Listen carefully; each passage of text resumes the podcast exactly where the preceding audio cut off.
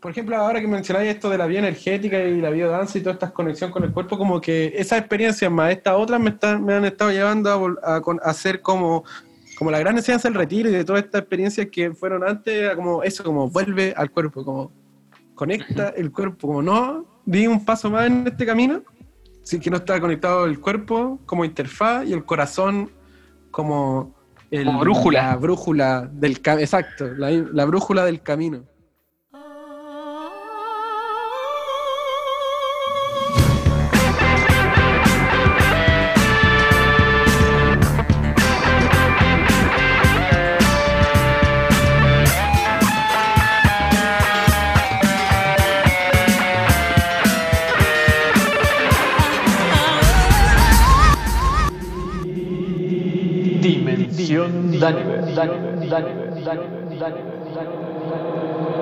Hola, soy Daniver. Bienvenidos a mi podcast. Hola, hola, ¿cómo están? En la dimensión de hoy nos acompaña nuevamente Low N en una conversación mucho más íntima. Luego del retiro espiritual en el que estuvo, estuvo súper entretenida la conversa, más calmada, más, como les digo, más íntima, mucho más personal. Espero la disfruten mucho y puedan reflexionar junto con nosotros. Como siempre, agradecer a todos los que comparten el podcast, a los que mandan mensajitos bonitos.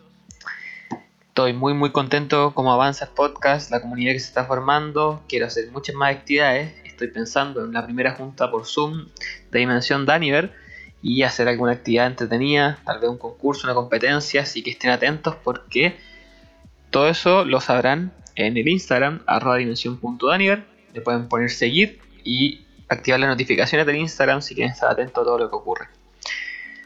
No los molesto más, vamos con el capítulo.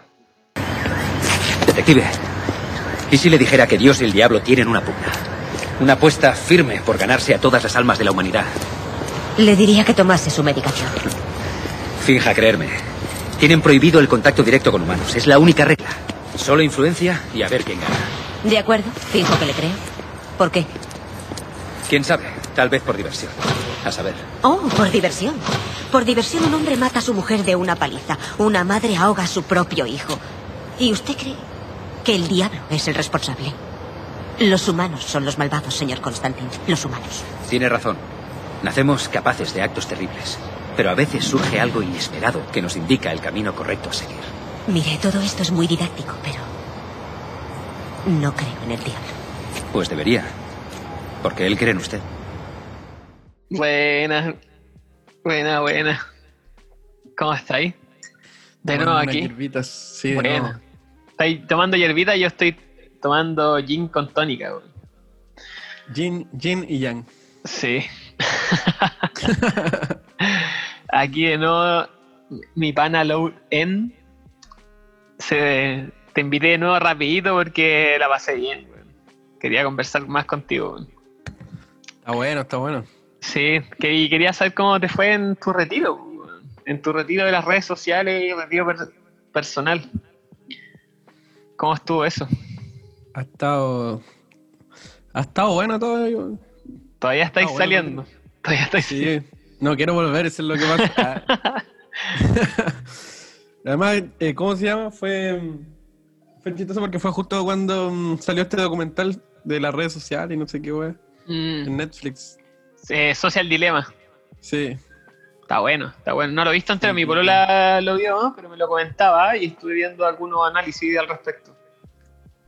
Sí, está este el Jason Lanier, que es el, como uno de los creadores de la realidad virtual y del internet, que dice así como cabros, sálganse de la weá, sálganse de las redes sociales, como ocupen su vida. Igual yo no sé, yo no sé si ser tan tan alarmista, como que ahí él lo estaba discutiendo el otro día con mi polola al respecto. Como... Sí, sabes que lo que lo que he pensado luego de volver de este retiro más que nada es como como tal como por ejemplo con las sustancias se hace una campaña como de consumo responsable, debería ser lo mm. mismo como con las redes sociales, como mm. como que no es malo ni bueno, pero igual ahora volviendo como hartos comportamientos automáticos me parece que igual están un poco pasados, como, no sé, de repente como automáticamente levantarte y, y realizar una weá o Mm. en el momento de una weá que estás haciendo a otra y también como que automáticamente revisáis. Claro. Porque igual eso es como un poco de drogadicto si es que fuera, no sé, otra cosa. Sí, totalmente. O sea, yo me declaro un adicto al celular. Onda, yo, yo me. Yo me, yo me negué caleta de tiempo a usar smartphone, hermano. Yo, todos mis amigos tenían smartphone y yo seguía usando un ladrillo, así un Sony Ericsson, eh, que solo servía para llamar. Y, pero me empezó a pasar que ya nadie me, nadie me hablaba para juntarse y se armaban fiestas y carretes y, y se arreglaban para los trabajos de la U por WhatsApp y yo quedaba afuera, pues. Te, lo perdí ahí. Sí, pues, bueno. Entonces me uní, pero a mí, a mí todo, todo se me fue al carajo cuando el celular se juntó al trabajo, junto con la entretención y con el, el- el- la educación. Así como, bueno, ahora sí está, mi celular me lo entrega todo. Sí, bo. Eh, hay, hay un gran. Hay un gran poder concentrado en un pequeño aparato. Sí, pues, bueno. Está, es complejo.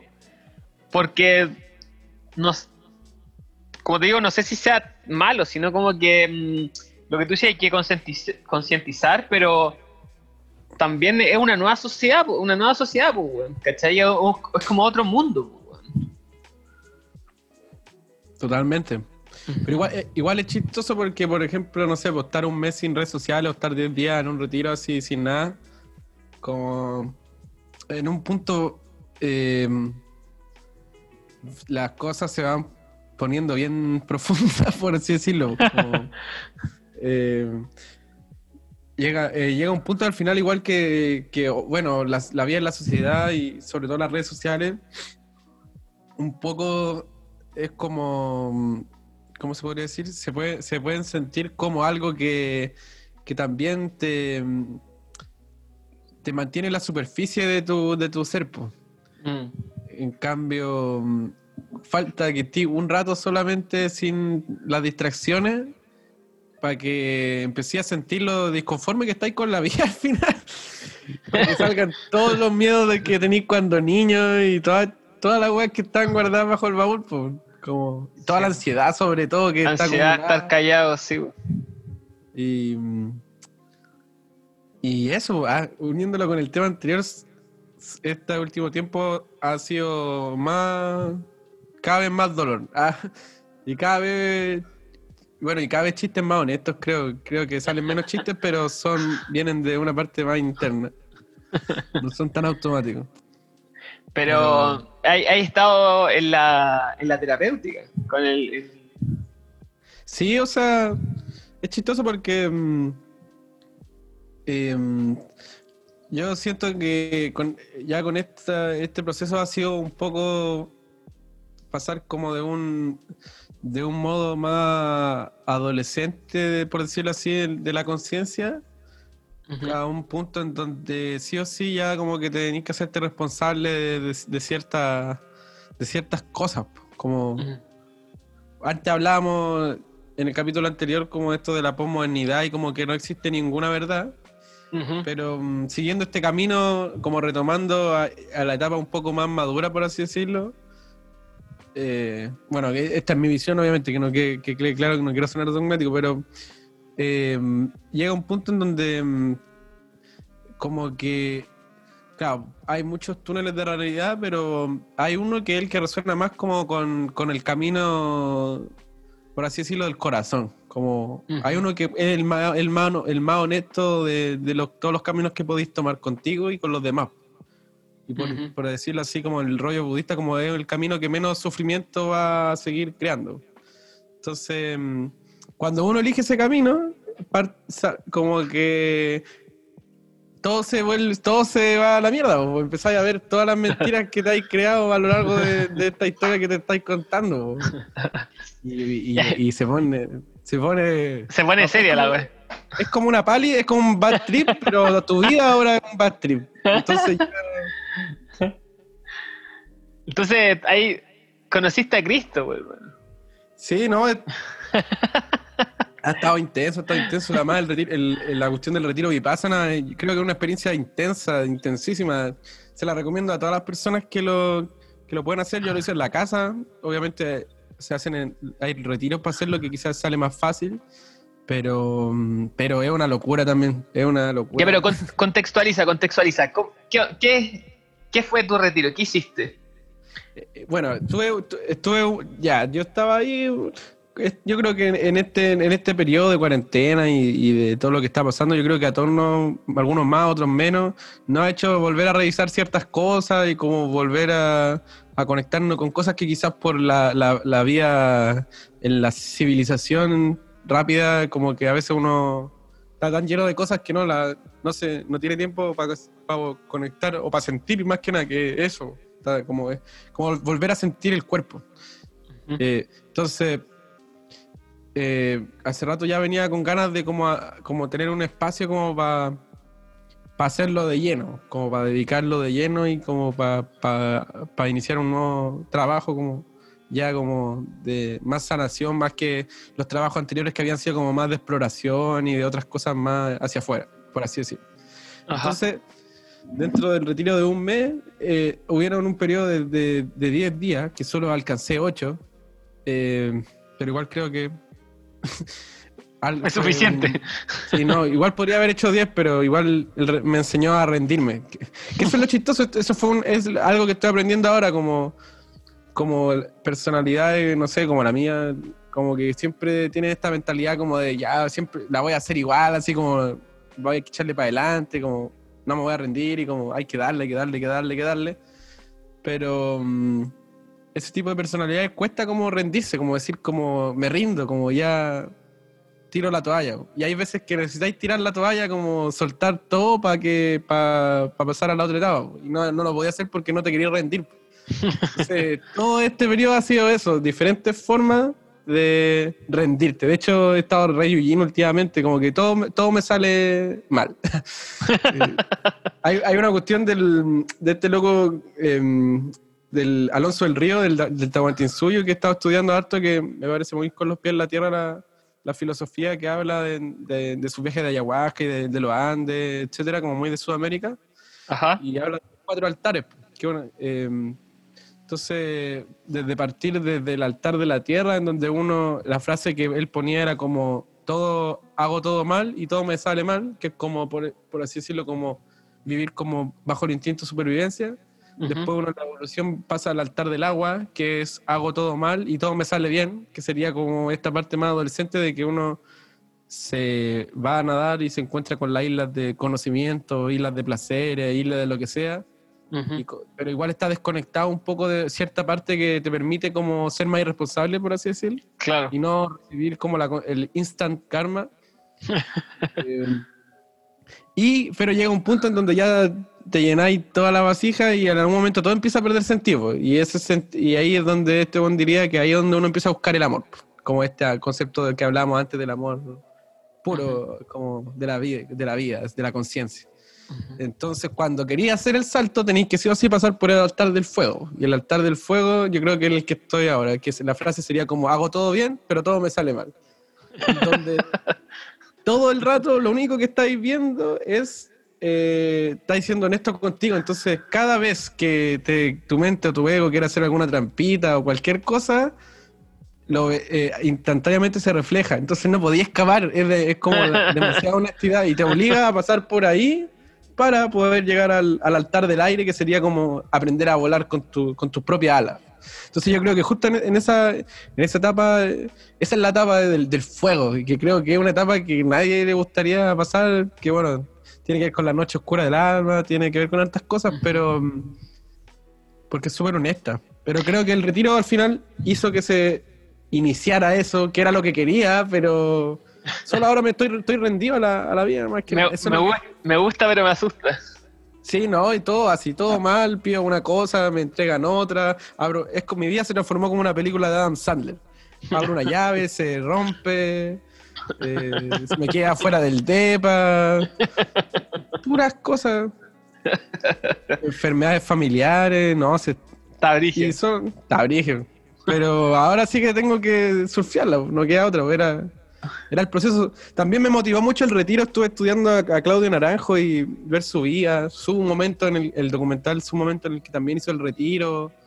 Cómo al final el, el dolor y el sufrimiento fue como un punto angular que hizo que, que esta ca- carcasa del ego se saliera un poco y se y generara un trabajo interno que le permitiera después ayudar a las personas y ayudarse a él. Eso fue en gran parte lo que me motivó a decir como hace rato que quiero hacer un retiro y como justo lo puedo hacer. Bacán. Y vaya que tenía sentido. Ese viejo sabía. Me, me pasa que con, lo que me contáis, con tu reflexión, me acuerdo un poco lo que estaba hablando con Niño Índigo en la entrevista que me hizo en su podcast sobre este, este tema del postmodernismo, en donde todas las realidades son posibles, ¿cierto? Y nada tiene sentido. Pero cuando vaya ese, cuando jugáis ese juego y cuestionáis todos los relatos y todo es relativo y todo da lo mismo, y camináis así en la vida, vaya, estáis explorando todas las posibilidades, pero de repente, pa, su chancacazo. Y de repente no todo da lo mismo, pues, weón. ¿Cachai? La vida no es así, pues. Como que hay cosas que sí importan. Sí, bu. Y, y ahí aparece, aparece, para mí, para mí aparecieron las tradiciones. po. Las tradiciones tienen un mensaje, tienen una enseñanza de vida que trasciende generaciones. Que, que hablan sobre ciertas cosas que al parecer sí son importantes. Y para mí ese chancacazo fue el ser papá. Y ya se, se acabó, se acabó esta, esta, como tú dices, visión más adolescente y exploradora y chucha, la vida es real. po. Entonces, ¿qué, ¿qué quiero hacer? po? ¿Cómo quiero vivir la vida que- y cómo quiero asumir las responsabilidades que me están presentando? Esa es la palabra clave, por asumir la responsabilidad. Y es Sí, bu. dije porque en cada segundo es Sí, uno necesita una gran cantidad de energía para asumir, para pararse en esta sociedad y asumir la responsabilidad de tu acto. po. y en cada momento y ser y ser ser palabra verdadera, o sea, hablar desde de la honestidad y de lo que te está pasando y, y ser coherente con eso. Y lo, Sí, que, y lo que tú decías, hay una, algo que me encanta, el camino que genera el menor sufrimiento posible. Posicionarse en, la- en, en un lugar y en la forma de actuar que genera el menor daño posible a tu entorno. Y cualquier persona que, y cualquier persona que se reflexione eso y se ponga en ese lugar, hay hartas cosas que cambiar. Varias, varias, varias. Sí, po. Y eh, yo creo que la en dentro de esa reflexión también el cuál es el menor daño posible que me puedo hacer a mí mismo. Porque mm, también como adolescente, puta, yo tendría a ser más autodestructivo que la chucha. Entonces, O sea, está, está vinculado. pues. sí. O sea, al, fin, al final, yo creo que uno, uno toma la decisión de dejar de hacer daño porque, no sé, me pasó en un viaje anterior, me pasó ahora aquí en el retiro, como cuando ya no, no, no di más, como en algún momento como llegáis a, través de tu cuerpo a, conectar con, con esta parte más sutil y ahí está como acumulado como todo el, el dolor que hay causado a los demás tan ahí, pues son heridas que van para los dos sentidos, como dirían las tradiciones de acá de Sudamérica. pues. Ajá. Y claro, pues, las palabras no duelen, pero cuando tení la experiencia y lo sentí, es como Mm. es harto dolor, entonces es tan doloroso que como te, tú decís como no, ten- no tengo que tengo que cambiar porque esto no solamente es para los demás, porque me te crea tu propio y como ahí como le encuentro sentido como el karma, más como una ley universal que que es como que se haga así como, como destino final, ¿cierto? Si no, todos los Claro. políticos estarían muertos y weá. Pero mm, más como algo que se, se como una toxina que se genera adentro. Mm. Pero la misma gente que hace daño está tan insensible a su propio cuerpo que no lo siente. Porque Ujú. no, no sienten su cuerpo, no, no, no sienten sus emociones, están en la mente. Entonces cuando bajáis y sentí ese nivel de, de karma dentro que te hay hecho a ti mismo, porque es como un otro reflejo más de que al final los demás son y el entorno eres tú. Entonces Sí. ahí te, te o por lo menos a mí me nació como esto, porque como ahora volviendo a la sociedad, poco a poco siento igual como algunas cosas se, se integraron, como otras cosas, otros programas antiguos quieren volver a encajarse, entonces he como estado tratando de recordar y no irme a volver a, al altar del agua de nuevo, a, como a cobijarme en los placeres o en, o en patrones como eh, infantiles, ¿cierto? Cuando uno se- como me hubiera cobijado con mi mamá, con mi papá, no sé, como no retroceder, pues, sino que como pasar al otro lado, quemarme los pies, pero no, no volver.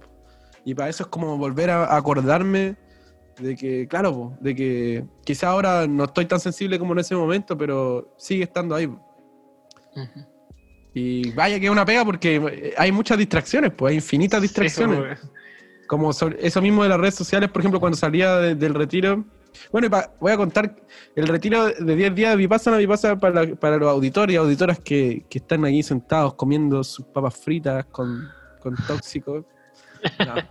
Eh, el, el Vipassana es- un retiro que hacen en hartas partes del mundo, aquí en Chile hay uno, y eh, se supone que el Vipassana es como la última técnica que Buda descubrió para el camino para la iluminación. ¿Cuál era la iluminación para Buda? Era tra- eh, trascender el sufrimiento. Como que este loco hace 2500 años fue a entrenar con hartos maestros, eh, estuvo en el camino del ascetismo, esto de dejar de comer, eh, estuvo en el camino de diferentes técnicas de concentración, eh, cosas del tercer ojo, pasó por todos los rollos de la India, pero se daba cuenta que al final del día igual eso eran momentos que tenía, pero igual volvía a ver, a ver patrones o cosas que con el tiempo en la rutina volvían a nacer como desde el inconsciente. Entonces, re- reacondicionó una técnica que estaba olvidada, que era el vipassana, que era simplemente con una gran concentración recorrer tu cuerpo, concentrado como un láser, recorrer todas las partes de tu cuerpo y en algún punto esa, esa concentración va a hacer que sintáis tu cuerpo, pero no que tu mente lo, lo, lo cree como una visualización, sino que sentirlo. Es, es como estos locos em, le llamaban la práctica de ver la realidad tal como es. Más allá de tu modelo, sino como tratar de acercarte lo más que tiene que ver con la aceptación, porque como vivimos en un mundo occidental que siempre quiere ir más allá como con la tecnología y la imaginación, como que estamos bien desconectados de este otro rollo que es más femenino, igual como de aceptar las cosas como son. Como y aceptarlo, así como no querer cambiarlo, como no ir más allá de, tu, de lo que tú querís que sea la situación y aceptarla como es. Eh, entonces, esa técnica era para eso. Y, y aprendí la y se supone que aprendí la técnica y mientras vais recorriendo tu, tu cuerpo, va- vais haciendo que algunas partes sentir, te dais- primero te das cuenta que no sen- nunca habíais sentido tanto tu cuerpo, por lo menos yo me di cuenta que vivía muy atrapado en la cabeza, como que todo esto era como un holograma así que creaba, pero empezás a sentir de verdad el cuerpo y, mm, y después empezás a ver partes que no sentí, partes que sí sentí y ahí te, da- te van hablando como de que las partes que no sentí serían como a donde hay como cicatrices en el cuerpo sutil, por así decirlo. Eh, Entonces, en esas partes uno se queda más rato y empieza después con la hora y la hora, porque estáis horas haciendo estas prácticas. Eh, no sé, pues el, el retiro que hice yo fue, bueno, fueron ocho días, pero no sé, pues te levantáis a las 7 de la mañana, eh, tenía ahí al toque dos horas de meditación, una hora, descanso cinco minutos, otra hora, así como nunca había meditado tanto, incluso en, verdad me preparé súper mal para el retiro, hay gente que se prepara años, me- lo hice muy, muy millennial, pero, pero sorprendió, eh, porque, bueno, a los primeros días me estaba volviendo un poco loco, pero, pero igual se, se, traspas- se trascendió harta, hartas cosas. Eh, y no, y no son siete, eh, en el retiro original son 10 horas de meditación, pero yo pude, alcancé como a hacer siete diarias, y eso ya, y ya era harto, en verdad. Eh, era demasiado. Caleda, caleda. Y en, y en en silencio, sin hablar con nadie. Eh, más encima le agregué como un ayuno intermitente, entonces solo en la mañana comía dos manzanas y en el almuerzo tenía unos garbanzos que congelaba y nada más. Lo demás, una hierba así como infusiones, pero poquito. Entonces fue con ayuno también, como que mm, igual fue, mm, creo que me bajó el azúcar también, me ahueoné un poco y faltó agregar algo de azúcar. O algo así como una, una, un plátano, no sé, otra fruta más dulce. Pero, mm, y bueno, eso, siete, eh, siete horas así hasta el cuarto día podíais cambiar de la postura, ya después del cuarto día no podíais, tenías que estar la hora así sin moverte, sin mover ni un músculo. Los primeros eh, tres días te enseñan anapana, que sería para aprender a como para poder concentrarte en un punto, como aquí en la, respiración solamente, o en este punto intermedio del labio y de la nariz, y estáis todo el día concentrado, sin pensar en nada, solamente sintiendo cómo es la sensación. Entonces los primeros días es una locura porque toda la mente que está mea, viene de esta rutina rápida, que está toda loca, eh, se, se, vuelve un poco loca y después con el tiempo empieza a salir la concentración. Y ya después del cuarto día te enseñan la técnica esta que estábamos hablando antes, de ya que podéis concentrarte, estás ahí toda la hora recorriendo cada parte de tu cuerpo. Y ahí, es, y ahí está el vipassana. Entonces, cuando llegáis a las partes que no sentí, empezáis a mm, sentirla, obviamente, y ahí la teoría es que estas partes del cuerpo que uno no es consciente, que están bloqueadas, es porque hay como heridas emocionales, que serían como, eh, no, me acuerdo cómo le llaman, tienen un, nombre especial para esta herida, son como tajos energéticos, por así decirlo, donde según el Buda estarían como la raíz del sufrimiento, serían como los traumas emocionales inconscientes, como lo que postula esto de la, terapia bioenergética también, pues, como, la coraza, ¿cierto? Sí. Entonces, esa estando consciente y sintiendo, volviendo a hacer, escaneando tu cuerpo y resintiendo, resintiendo, harto rato, harto rato, es como que volví a sentir esa parte y al sentir esa parte empiezan a emergir en el momento o con los días emociones que estaban acumuladas. Y grandes emociones, porque tú habías bloqueado. Y. ¿Y cómo se llama? Y es como, yo lo sentía como ir a una sala de operación. Como. Estaba y era como que me empezaba a anestesiar, empezaba mi ego a dejar poco con la hora, cada vez más se iba ablandando y soltando el control, porque igual cuando estás meditando, como igual tú incluso podéis tener el control como, como, oh, todavía falta harto, no sé, una hora, ya a los 45 minutos, tu cuerpo quiere irse, eh, no sé, pues como que te, obliga a rendirte. Y mm, lo entretenido es que igual también esto lo estaba haciendo para volver a conectarme con, con, una parte femenina que yo creo que, igual como hombre y sobre todo como sociedad estamos bien en deuda esa conexión, como y vez ahora que estoy en las redes sociales, o antes, por ejemplo, igual, no, no sé si ahora volví un poco más amargado, porque igual vacilo todas las cosas, no voy a andar criticando, ah, no escuchen esta weá, porque no soy ni de evangélico, pero sí soy más consciente con lo que, estoy más consciente con consumir lo menos posible, como como consumir lo menos posible de lo que sea, tratar de dejar espacio más para crear que para consumir, por así decirlo. Y sobre todo ser como ser muy consciente con las cosas que consumimos, porque si te vaya como a un al trasfondo como de esta civilización, como como le decía Claudio Naranjo que le encuentra que también le encontró, le, sacó todo el rollo, como si vaya a la raíz de todos los males, de incluso los que salen de los pecados capitales, etcétera, eh, sería esta mente enferma patriarcal, que está en todos nosotros por defecto, por nuestro ancestro, y que también se acentúa por la civilización en donde vivimos. Y que, ¿a qué me refiero con esa mente patriarcal? A una mente que es controladora, que busca imponerse sobre los demás, que, que es violenta, eh, y que nace desde cuando antes vivíamos en un matriarcado, hace, miles de años, cuando está, como postulan estos historiadores, que en el Nilo había como un bosque, por así decirlo, y en algún momento todo se fue a la mierda y los humanos quedaron tirados con una catástrofe, fue como ya, aquí hay que salir a comer y ya no hay comida, entonces todo vale y todos contra todos y algunos se mataban, canibalismo. Entonces ahí nació como esta mente, pasamos de ese matriarcado como esta mente que se imponía sobre los demás, era como ganar o morir. Pero después cuando la civilización se estabilizó, y volvió a la agricultura, etcétera, no nadie se hizo cargo de esos traumas. Es como el trauma original mm. que todos llevábamos y que esta civilización de por sí lleva.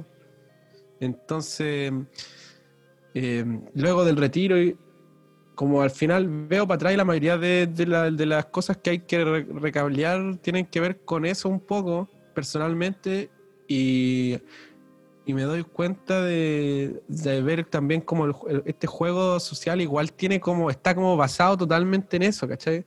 Y como parte de, ver las cosas como son, igual es como toparse un poco con la desilusión, que más que sea nihilista, de decir como, como, puta, no hay, no hay, un, no hay esperanza, por así decirlo. Es como, como quizás ya no maquillar tanto ciertas cosas y como tomar responsabilidad por lo menos en lo que uno, en lo que uno hace o en lo que uno consume. Lo- por ejemplo, ya todos sabemos que, que- o sea, la misma, la misma política, sin ir más lejos, ahora volvieron a salir a las calles aquí, en Santiago Centro. Estaba viendo un video de este joven que lo Que cayó del puente. los pacos y casi se murió. Sí. La policía, o sea, toda la estructura de la economía están basadas en esta mente mm, patriarcal. Pues. Nadie nunca se hizo cargo de sanar ese trauma de nuestro ancestro y que después se repitió en nuestra infancia por, por todo este orden y que está encubierto en muchas formas. Pues, ¿cachai? Al final te das cuenta de repente de cómo uno es parte también de eso porque tiene inconscientemente programas que buscan imponer o como esta, este juego de, control, como de controlar la situación o controlar, eh, y que son muy inconscientes, incluso se pueden disfrazar de, de, persuasión o se pueden disfrazar de muchas cosas, pero igual van generando como que este patrón siga vivo, como que ese, ese, ese virus se siga eh, creando. Y también lo veo eh, en diferentes industrias y la veo sobre todo en la industria de la, de la música, por así decirlo.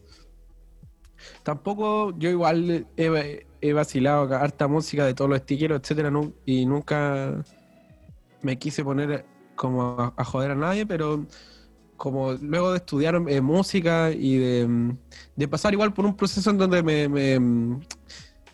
me desconecté un poco del, del hacer música desde como una razón primordial, como más espiritual o más profunda, y como que se transformó en un trabajo.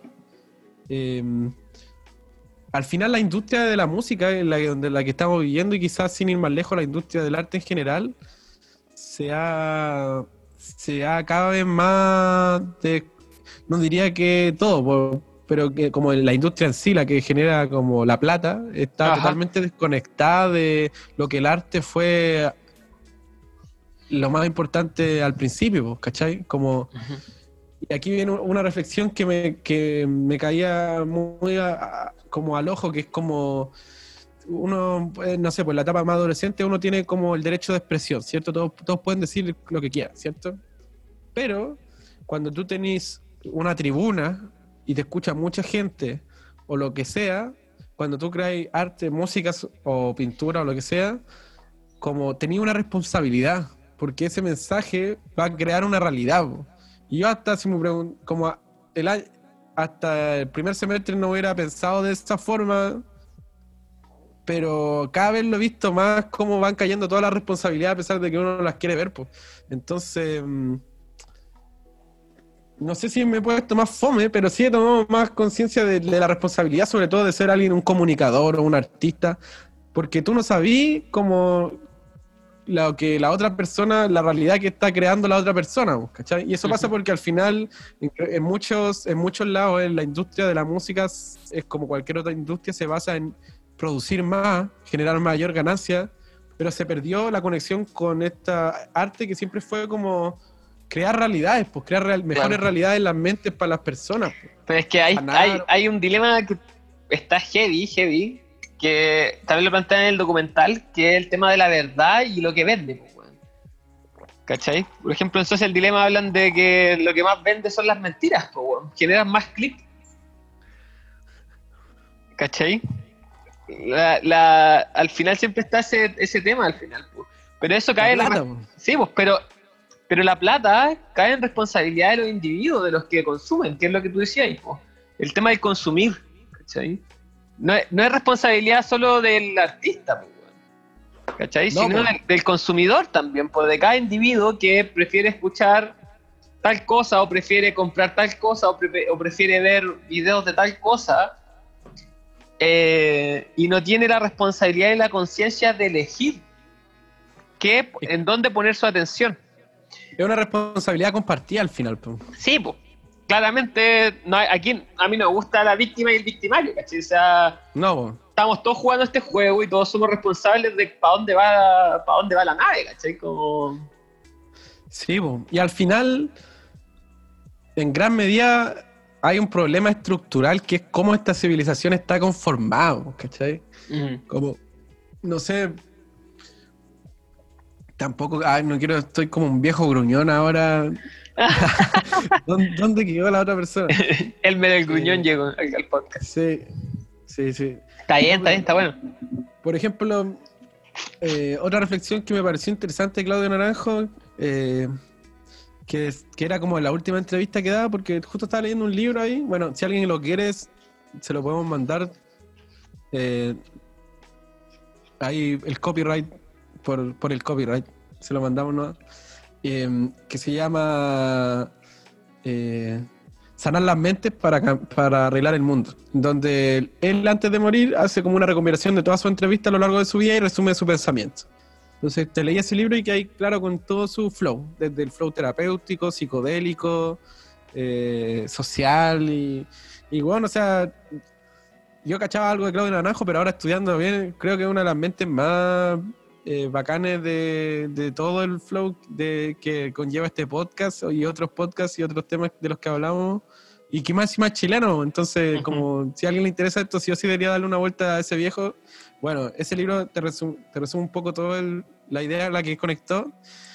Y en su última entrevista, este, que yo estaba justo antes del retiro, entonces estaba bien sensible igual, en su última entrevista decía, mira, yo como qué cree, cómo se viene el futuro, como qué, cuál es su visión de hacia dónde está caminando todo esto. Y, decía, mira, yo mm, creo que eh, toda mi vida me he dedicado, la dediqué a hacer eh, como un remar en este barco de, de la conciencia y de la sanación, de la investigación y como puse todos mis esfuerzos como de poder cambiar el mundo como, o por lo menos ayudar a que fuera mejor para todos. Eh, pasé desde ser un investigador, investigador clínico a desarrollar nuevos enfoques psicológicos, el enneagrama, pasé por la parte psicodélica, eh, pasé por la parte mm, de estas cosas de los retiros espirituales, pasé por la parte del sufrimiento, luego en la academia, eh, llegué al, a la conclusión de que los psicodélicos iban a ayudar al cambio de la conciencia, los quise mover, después llegué al punto también de que si queremos un mundo mejor tenemos que cambiar la educación, porque ahí estaba el futuro, entonces también creo el SAT, que era un programa de educación integrando los tres cerebros, el cuerpo, las emociones y la, y la mente. Se dio cuenta de eso también, de salir de la prisión de estar en la mente. Eh, después de eso no lo pescaron en, en, la cuestión de la educación global.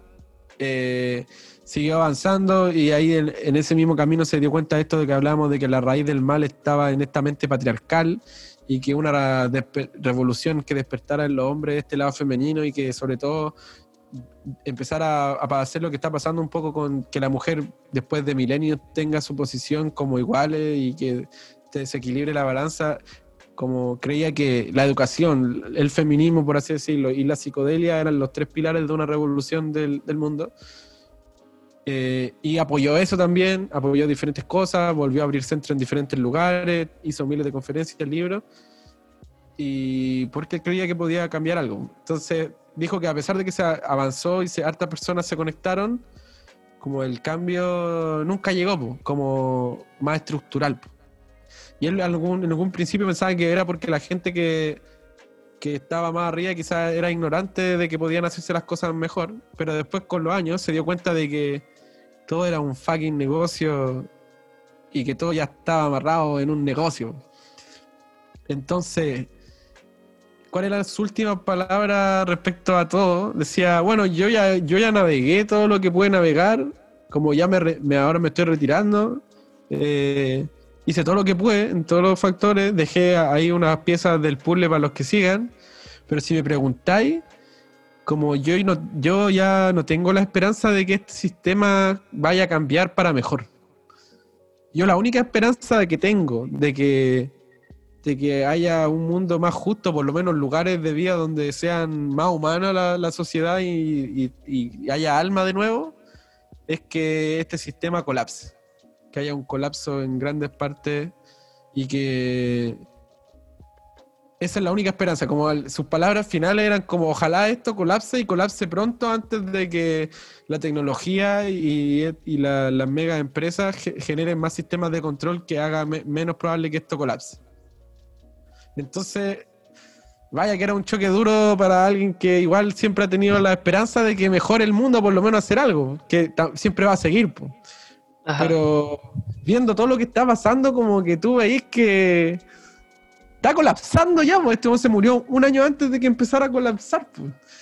Entonces, a- ahí hay otro choque con, con la realidad, pues, como cómo uno le gustaría que fuera este mundo y cómo es lo que está pasando afuera y qué es lo que tú vayas a hacer. Y ahí volvemos al tema de la responsabilidad, o por ejemplo, las reflexiones que he tenido yo como, no sé, comunicador en las redes sociales o en los talleres y todas estas cosas, como reformular hacia dónde tú apuntáis, como eh, hay, un, hay una gran idea que viene dando vueltas que es como como hacerse dos cosas. Uno, hacerse cargo ahora, que todavía estamos dentro de una vía como por ejemplo que se parece como a lo que hemos vivido. Quizás no, no sabemos cómo va. O sea, ya estamos un año encerrados en la casa con mascarilla. Nadie sabe cómo puede seguir la cosa. Eh, entonces, todavía tenemos tiempo de hacernos cargo y de, y de cruzar el fuego y de sanar algunas cosas que después cuando haya más estrés o sea más difícil, eh, es más difícil preocuparse de eso. po. Ta- Tu sistema de sobrevivir se va a activar solo. Como hace un Sí. año atrás cuando cayó todo, como yo me vi como lleno de estrés, como ese, ese ha sido este año, como solucionar esas cosas lo más que pueda, como para estar listo, digamos, para lo que pase. Y dos, como, como eh, ha salido también esta gran necesidad de como volver a, a recobrar cierta autonomía en ciertos procesos. Y sobre todo, yo que he estado unos años viviendo aquí en el centro de Santiago, como, como ir, ir a la naturaleza, así como, si es que Mm. va como formar la red que siempre veníamos formando, pero al mismo tiempo, aparte de virtual, como ir a, ir a, la, ir a la naturaleza, también olvidar la parte física y como la sanidad, como y estar preparado para que cuando, si es que ojalá se va toda la mierda, como estar con, con tu familia, con la gente que querí, eh, autónomo, lo más autónomo, con un huerto, con ciertas tecnologías para porque si es que se vienen tiempos difíciles, que no quiero sonar como un profeta del fin del mundo, pero eh, estar, prepara- estar preparado y estar como eh, un poco más resuelto, como, y que como es como que lo- lo- la, lo- la gente de la, del Amazonas, la gente que trabaja con la medicina, es como que todos hubieran con la misma cosa del 2012, yo creo que recién ahora está como aflorando todos esos procesos de cambio que quizás se, se empezaron a gestar en la psicología y en el mundo.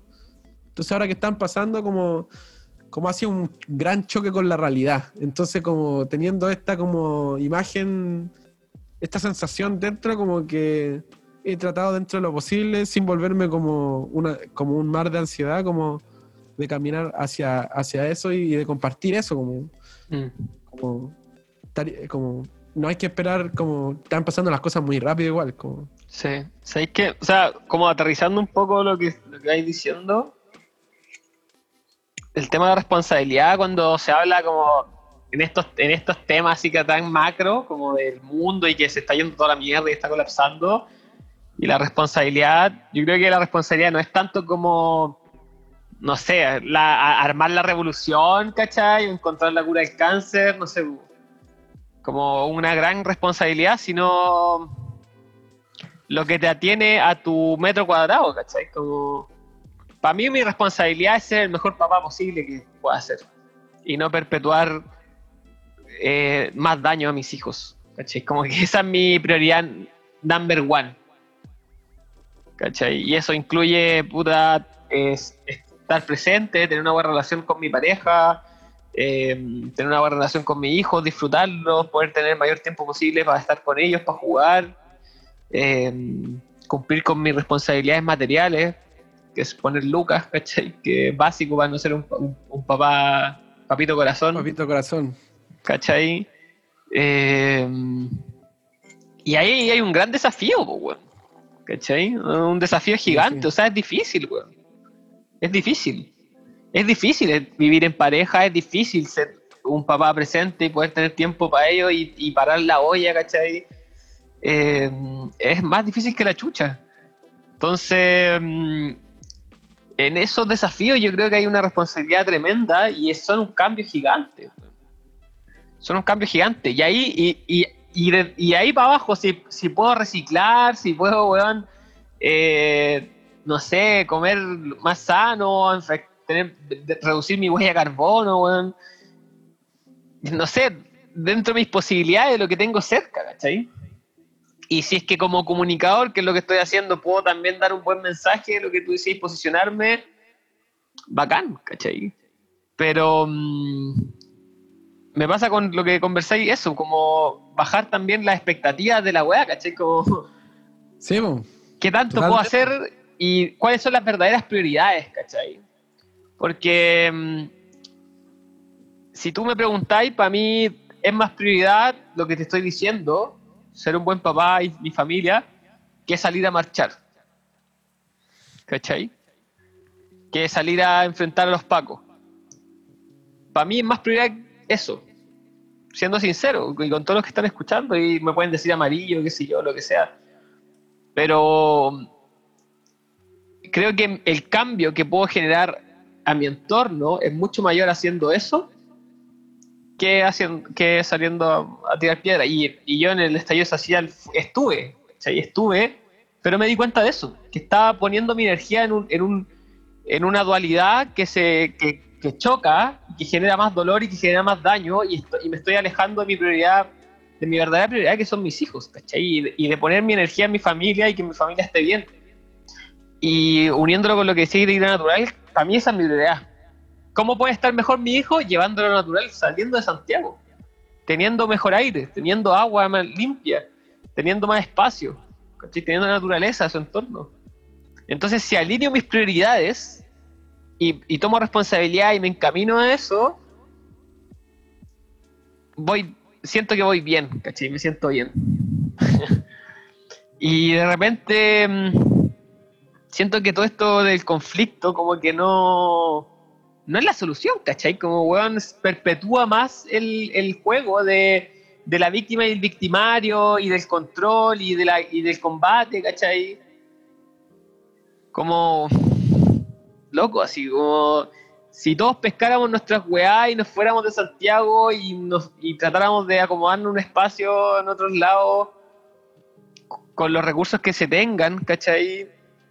Y te organizáis con tu grupo de amigos, formáis buenas relaciones, una buena acordada, ¿cachai? Un, buen equipo, y te organizáis y te vais a otro lado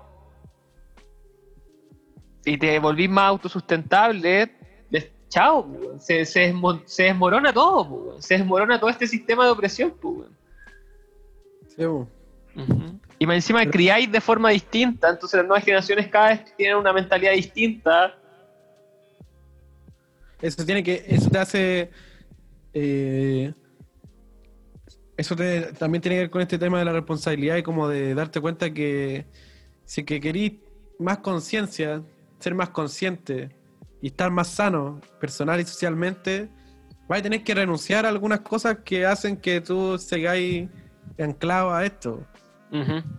¿Cachai? Que es como eso. Y lo otro que es como me he topado es como en estos procesos de todas formas va a haber un enfrentamiento, de todas formas va a haber sangre, porque cuando nace una guagua siempre hay sangre.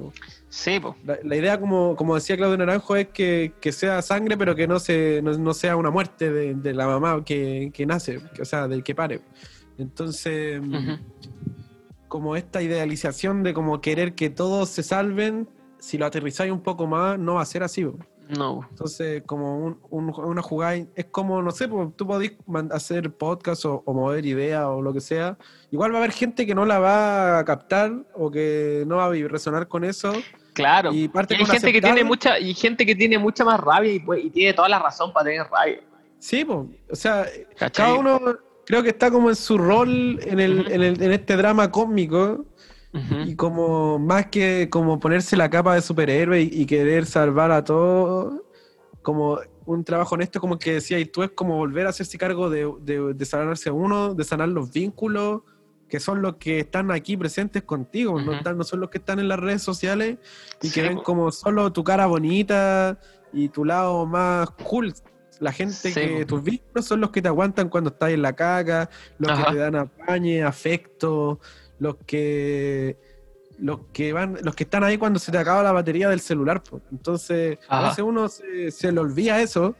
Y aparte de hacer eso, con lo que decías ahí tú, pues, como generar esta, esta comunidad y que creo que por ahí va la cosa, como, como hacer esta, mover ideas, dejar un, un, sembra- un semillero de ideas eh, online, físicamente aquí en la ciudad, apañar a las causas que se puedan apañar dentro de lo posible y en algún momento estar preparado para hacer como esta escapada a la naturaleza. Y, y, mm, seguir, Internet te va a permitir seguir comunicando las ideas a través del mundo. Pero tú y la gente, tus vínculos, están eh, como. Van a, van a va a haber menos sufrimiento. O sea, como yo lo veo así, igual como. Como estar aquí en Santiago Centro, como. Como que la cosa cada vez se pone peor, como que Sí, yo igual ni siquiera tengo hijos, pero yo para mí como no, como no quiero como estar así tampoco, ¿cachai? No quiero que estar aquí cuando la weá cague, pues, ¿cachai? Porque Claro. si es que caga, va a ser. Va a ser fea la wea. Va a ser muy, muy feo. Sí, pues. No, bueno, y el tema, bueno, como a- arreglando un poco lo que estaba hablando antes, como. eh, Querían chistes, bueno, no, esta weá se puso densa. se puso ah. denso. Pero. Puta. Que. Igual en otros casos, por ejemplo, que hay gente, si tú querías hacer, ya, ponte tú, hago, hacemos una comunidad, me voy a la naturaleza o estaba ahí, y de repente vienen poderes fácticos, weón, y te, y te, te cagan, po, y te atacan, po. por ejemplo, como al, al pueblo mapuche, weón. ¿Cachai? Y. O la Amazonía, weón, y te queman los, los bosques, te queman tu. te quitan el agua, te violentan, y ahí hay que defenderse, weón. ¿Cachai? Sí, totalmente. Y ahí corre sangre, weón. ¿Cachai? Ahí se po. pone verigia la weón. Sí, po. Entonces, es complejo, weón. No, obviamente no vamos a encontrar la solución en este podcast aquí tomándome un gin, ¿cachai? Pero, pero es complejo y hay que hablarlo, weón. Es, es- es- es que es bueno, es bueno hablarlo, yo creo, mientras se pueda hablar, ¿cachai? Porque después no va a haber tiempo como para tirar ideas frescas, pues, ¿cachai? Es como, como empezar a buscar soluciones mientras estáis corriendo de los pacos, pues, como, Claro. como- no, no salen, no, yo creo que salgan buenas soluciones.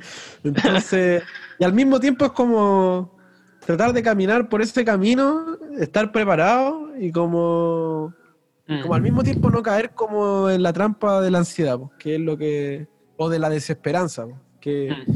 que uno pasa por ese momento, pero la idea es vivir ese momento, pero después no.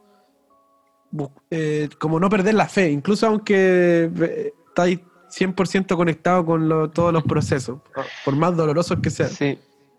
Igual me pasa que también con el tema de la tecnología, como que la tecnología no es, es una weá demasiado mágica, demasiado bacán, y que nos puede jugar muy en contra, pero también nos juega muy a favor. O sea, esta weá, imagina, estamos hablando por, por, por webcam, ¿cachai? A distancia, nos escucha caleta de gente, nos va a escuchar gente de otros países. Eh, saludo a todos los oyentes de otros países. y Red Univisión, Latinoamérica. entonces, eh, hay una herramienta monstruosa, ¿cachai? Que aún no conocemos del todo, ¿cachai? Onda como que la mayoría de la gente no conoce del todo. La mayoría se está enchufando todavía todo el mundo a internet. Todavía no todo el mundo no está enchufado a internet. Y hace, hace muy pocos años eh, comenzó esto, ¿cachai? Onda como, no sé, eh, 2000, 2006, 2005, 2004, en Chile por lo menos, que el internet como que tomó popularidad, los jóvenes se empezaron a meter a Messenger, Fotolog, y se empezaron a armar comunidades por internet, después organizarse con, la- con los pingüinos, ¿cachai? después 2000, movimiento 2011 creo, 2000, sí, 2011, eh, con las redes sociales, la- las marchas y todo eso, es- esto es nuevo, ¿cachai? Con la internet ha revolucionado todo. Sí, pues totalmente. Entonces, mm, me pasa con la tecnología que tengo esa dualidad, weón. Yo amo la tecnología, amo el internet, ¿cachai? Amo el celular, weón. Tenemos en- la mano, tenemos el com- un computador atómico, weón. Atómico, ¿cachai? Sí, yo también, Tenemos- o sea, por, por algo, mi taller se llama Hackeando la Realidad. pues. Sí, weón. ¿Cachai? Onda. Entonces. eh, parte de... No, no sé. podemos escapar, no podemos escapar de la tecnología. Yo, por, por eso acá con los chiquillos y chiquillas del colectivo, de otra, de la gente que nos juntamos a hacer, a conspirar, eh, Ah. a- eh, tenemos esto de la filosofía Cyber Roots, como mezclar las dos cosas, po, unir la dualidad, po, como, como no escapar de la tecnología como en los años 60, Sí, po. pero tomar responsabilidad de ella po, y no dejar que la tecnología te use, sino tú usarla y ponerla al servicio del cuerpo, ponerla al servicio de la materia, no solamente que sea un escape de la mente, que eso no es muy fácil que pase, Mm. que la, que la tecnología no te desconecte el cuerpo, sino que sea una extensión de tu cuerpo. Y ahí está el rollo. Es que claro, es que bueno, ahí también me pregunto si es que si es que eh, no estamos siendo también nosotros el, el viejo, el viejo goleado, ¿cachai? Que defiende el pasado, ¿cachai? Y que de repente el futuro va a ser una weá totalmente distinta a lo que nosotros tenemos en la cabeza. Y los cabros chicos van a, van a vivir en la internet, ¿cachai? El mundo real, como conocimos, real material, ya no va a ser importante. ¿Cachai? Hasta me Sí, estoy yendo en la rama, ¿cachai? Onda como que... Incluso mismo, in- incluso mismo Ter- Terence McKenna postulaba esto de que como que el santo cuántico era de que nuestra imaginación a través de la tecnología va a poder vivir libre y crear universos, Sí, como cuando tú viajas en psicodélico. Sí, pues, weón. Y a mí, yo igual tengo una parte de mí, le gusta esa teoría, pero volviendo al tema de la responsabilidad, como to- todos estos rollos del escape de la materia, ya sea por la, la realidad virtual, el internet o las o las religiones que son más dogmáticas, como la cristiana, Claro. que también quieren escapar de la materia. eh, en el Tahuantinsuyo también lo hablaban muy bien ese, ese- esa dicotomía y decían como todos estos rollos de, de escapar de la, de la materia tiene que ver con que quieren escapar del lado femenino, asociar el lado femenino a la materia. Entonces, Sí, pues. tan alejados de nuestro lado femenino que queremos escapar de la materia, pues, como lo vemos como, como es como algo malo, es como más fácil como irnos a una realidad virtual que hacernos cargo de hacer que se respete la naturaleza, ¿cachai? Claro. Eh, que vamos constantemente escapando de la materia. Entonces eso nos habla como que es simplemente un fractal más de escapar de la conexión con lo femenino. Y si vaya, eso es porque, por gracias a nuestros amigos de la religión judeocristiana que nos implantaron bien en el ojete de que la La carne materia es mala. es mala, po, y que la mujer representa la carne, a la Ajá. materia, po, y que es pecado, po, y que si escapamos de aquí vamos a estar bien y vamos a trascender. Entonces, como una frase para cerrar esa ideología, cuando iban a los retiros de ayahuasca con este loco y le preguntaban si su camino, si él era alguien que seguía el camino espiritual, él decía, yo no sigo el camino espiritual, porque lo- el espíritu es solo un lado de este juego. Claro. de querer escapar al espíritu y, y dejar la materia de lado. Dice, yo, yo camino un camino sagrado y las dos partes son... Y es Son como volver a reconciliarte con tu, con tu madre, que la madre primogénica es la tierra. po. Entonces, sí o sí, la tecnología va a ser una, es una gran herramienta y va a seguir siéndolo, la realidad virtual y todo eso va a expandir nuestra imaginación, pero tenemos una responsabilidad igual con la tierra. Como... Es que también esa, ese es. Hay una imagen, hay un, hay un dibujante que me encanta, un ilustrador, que no me acuerdo cómo se llama, weón, que lo amo. eh, que puso una imagen que era como un niño como amurrado, que decía, quiero, quiero infinitos recursos sin ninguna responsabilidad. ¿Cachai? Como... Esa es una mente infantil, pues, weón. ¿Cachai? Sí. Quiero infinitos recursos, porque, porque una realidad virtual podéis ser lo que tú queráis, tenéis infinita eh, responsabilidad, y no ten- o sea, infinitos recursos y no tenéis ninguna responsabilidad, pues, weón. Pero la materia te pone en, una- en un dilema existencial, pues, weón. Los recursos son, son finitos y vaya a morir. ¿Cachai? Tenía un cuerpo y tenéis y tenéis un tiempo que se acaba. ¿Cachai? Y, y duele. Sí. La materia duele, pues, weón. Entonces, ahí hay un, hay un dilema y puta, no, no sé en verdad, weón. ¿Cachai? No. O sea, claramente creo que es, lo que tú decís está, anda por ahí, pues, como integrar la madre y el padre, que es lo que hablan todas las tradiciones. Eh, y, y hacerse responsable de ese aspecto. Asumir nuestra existencia material y la responsabilidad que esa conlleva. Sí, porque siendo honesto, la tecnología avanza rápido, pero puede ser que nuestra generación quizás no alcance a ver eso que de, si es que pudiera haber ese escape. Eh, creo que mm, que al final la sociedad en que vivimos es como tan está llena de tantos cantos de sirena que que nos, nos llevan de un momento a otro de placer en placer, como escapando de afrontar la realidad material, pues. Siendo que si es que de verdad que, si es que de verdad queremos desde sanar algunas cosas, volvernos más, conectar con la esencia y como salir como de esta matriz, como que sí o sí tenemos que pasar por ese proceso de, de, de volver a sentir, sentir más allá de la mente, sentir. Que obviamente va a haber dolor y nadie quiere es sentir el dolor, solo que ahora tenemos más tecnologías para evitar ese dolor. Eh, o la incomodidad que te genera estar tres horas en tu pieza sin hablar con nadie, por último, no sé. O la incomodidad que, te, que te genera tu vida, weón. ¿Cachai? Como, onda, ve el lugar donde estás en tu pieza, en tu habitación, en tu casa, ve a tu mamá, ve a tu papá, y, y de repente pregúntate cómo esto es algo que yo apliqué. ¿Cómo puedo hacer este espacio que tengo? ¿Qué es lo que hay, weón? ¿Cachai? es lo que me tocó. Y, hay gente que le tocó muy bacán. Y hay gente que le tocó eh, es más difícil. Pero, bueno, todos tienen una yaya. ¿Cachai? Podéis tener una mansión, pero de repente tus papás nunca están contigo, weón. ¿Cachai? siempre hay una herida. Siempre hay una herida, weón. ¿Cachai? Y, pero el tema es, ya, tengo este dolor, tengo esta herida, pero ¿cómo puedo hacer de este espacio, de este lugar, de este momento, un momento mejor? Un lugar mejor. ¿Cachai? Y, yo me yo partí ordenando como, mi, vida, ¿cachai? O sea, dándome prioridades, mejorando el espacio en el que estoy viviendo, la casa que, la casa que por suerte se me otorgó, ¿cachai? Para vivir con mi familia que la, vida me dio esta posibilidad, pero mejorarla, ¿cachai? Como habilitarla mejor, arreglar lo que hay, pintarla, esforzarme para hacer cada vez este espacio un lugar mejor, ¿cachai? Y ahí está ahí actuando en la materia, Sí, pues en la materia, en lo sólido.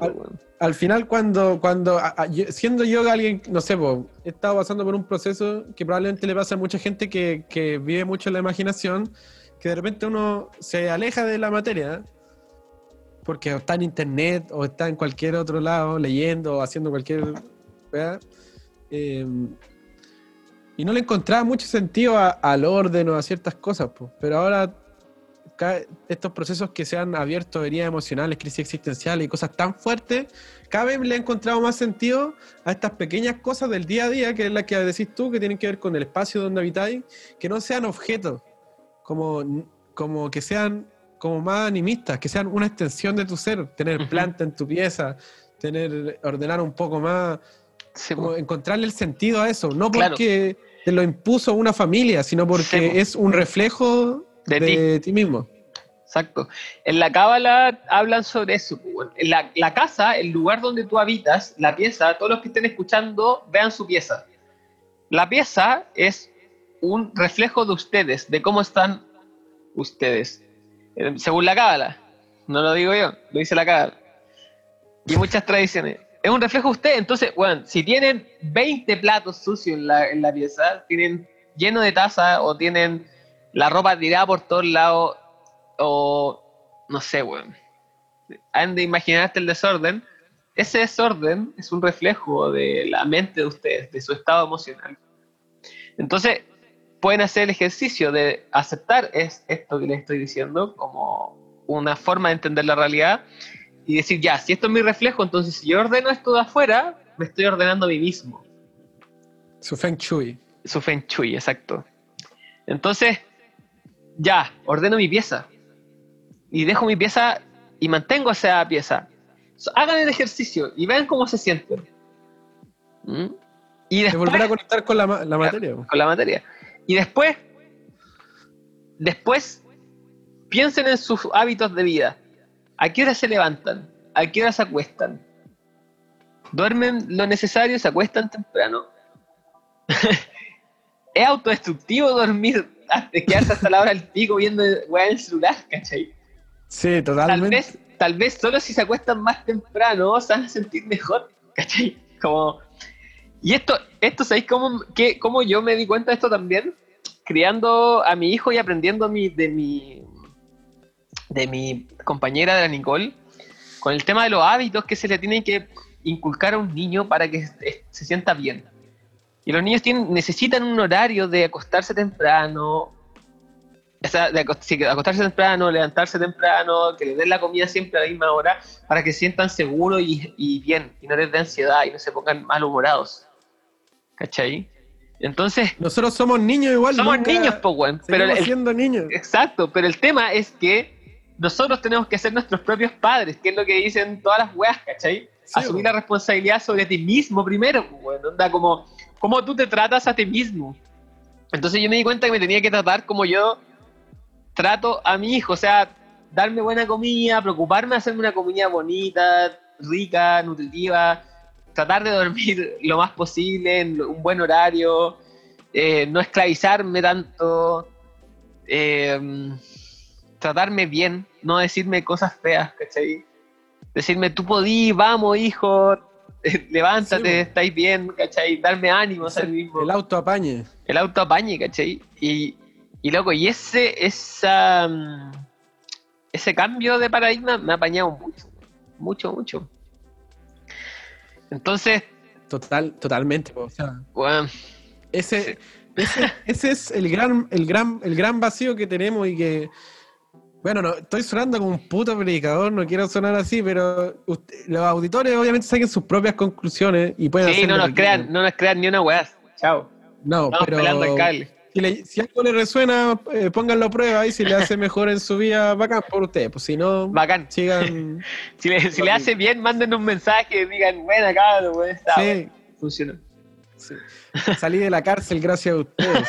Lo escucho aquí en Colina 1, entre llamada telefónica de estafa, me pongo el em, creo que el gran vacío que hay detrás de toda esta herida y de toda esta ansiedad y, y que obviamente en gran base es como este miedo a la muerte que todos los organismos tenemos, el gran vacío de sentido es la pérdida con el sentir y con el, amor incondicional con uno mismo. Que uno en algún momento, cuando niño o cuando más grande, ya sea por descuidado o por ciertas actitudes, o deja que se transgreda o se aleja de eso para no sentir el dolor, porque si queréis sentir el amor tenéis que sentir el dolor y, no, no, toda la gente lo quiere hacer. Entonces, como estas grandes preguntas, no, por no por lo menos las más grandes como las metafísicas, si esto es una simulación o no, o a dónde están los extraterrestres, o los, estos espíritus interdimensionales, que esas son entretenidas porque no hacen volar nuestra imaginación, pero si nos vamos del lado más materno, del lado más material, la pregunta como esencial de ¿cómo puedo dejar de sentirme infeliz quizás con la vida independientemente de la clase social o, del lugar, o incluso si estamos viviendo en una época que está tan loca como la que estamos viviendo, es emprender el camino de conocerte para poder amarte y poder estar bien contigo mismo y no crear vínculos de dependencia, sino porque tú ya estás bien contigo.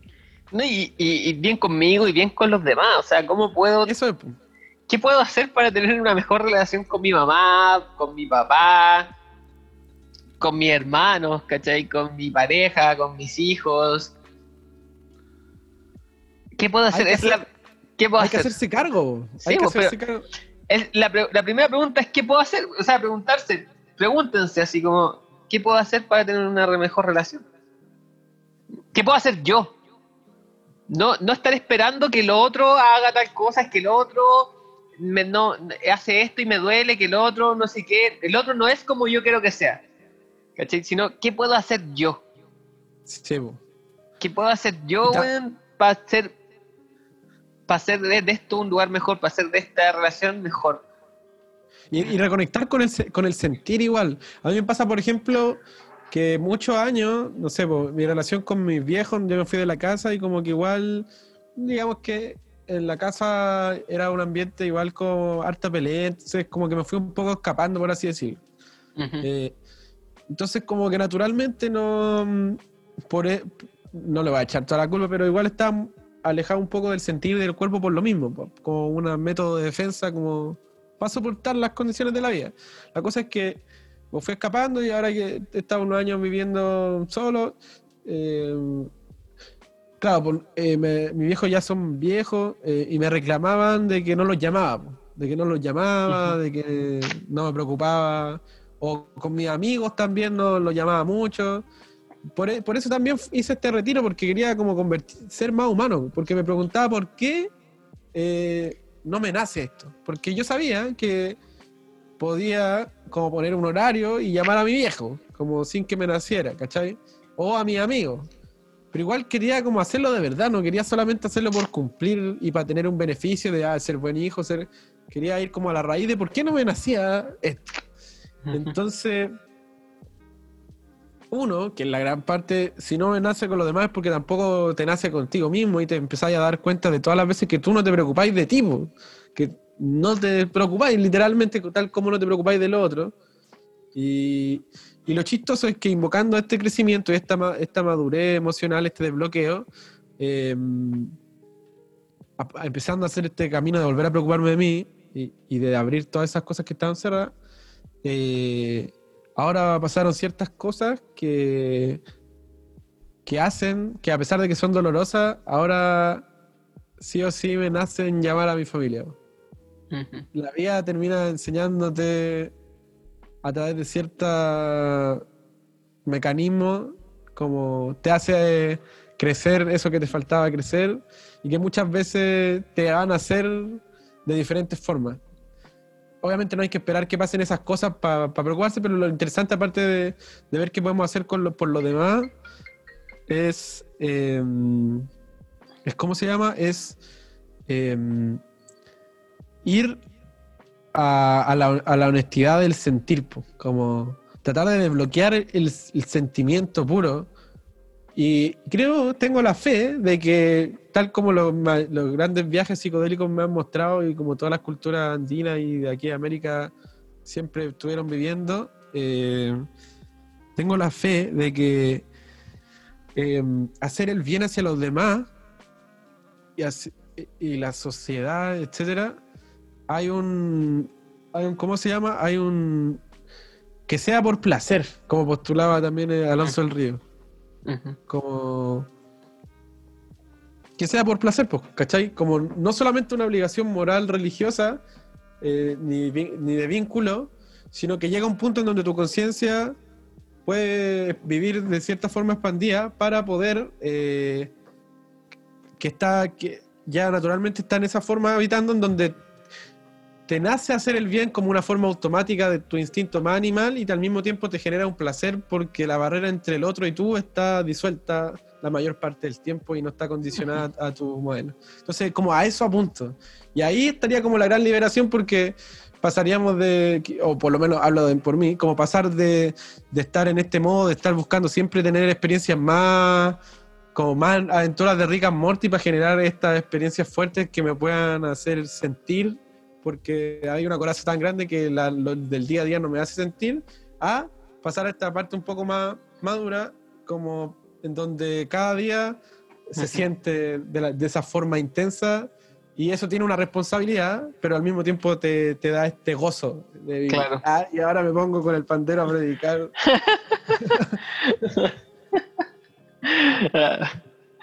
Pero creo que hay- estáis cristiano, te tocó Cristo. Me da risa porque lo- el- la etapa que estáis viendo tú, una etapa que igual le- como que me tocó hace un rato, y a, un, y a unos amigos que le llamamos conocer a Cristo. Así como.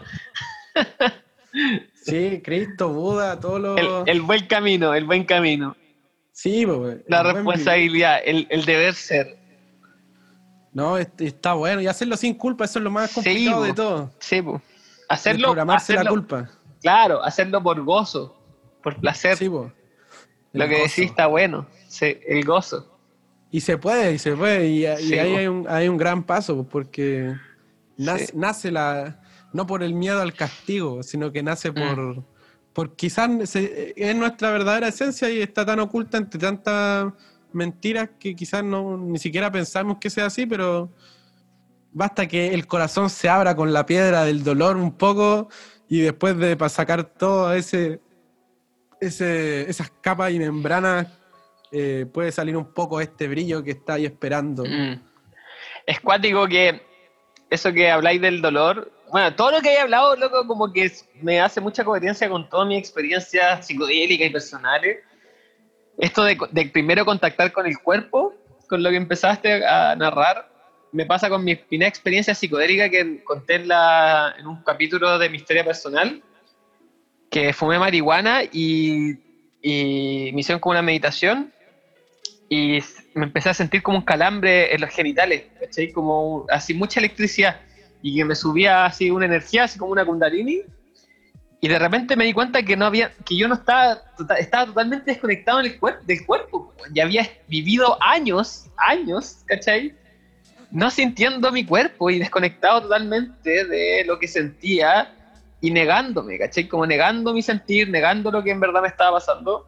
Y después de esa experiencia empecé lo que tú decías, como a- todo el rato a, a- a ver la verdad y había un freno, ¿cachai? Como que. Y, y no, y no permitía manifestar mi verdad, mi sentir. Hasta que cada vez lo fui, fui soltando ese freno, soltando ese control, soltando ese control y cada vez siendo más sincero, más real eh, y sanando, sanando relaciones, sanando relaciones, sanando relaciones.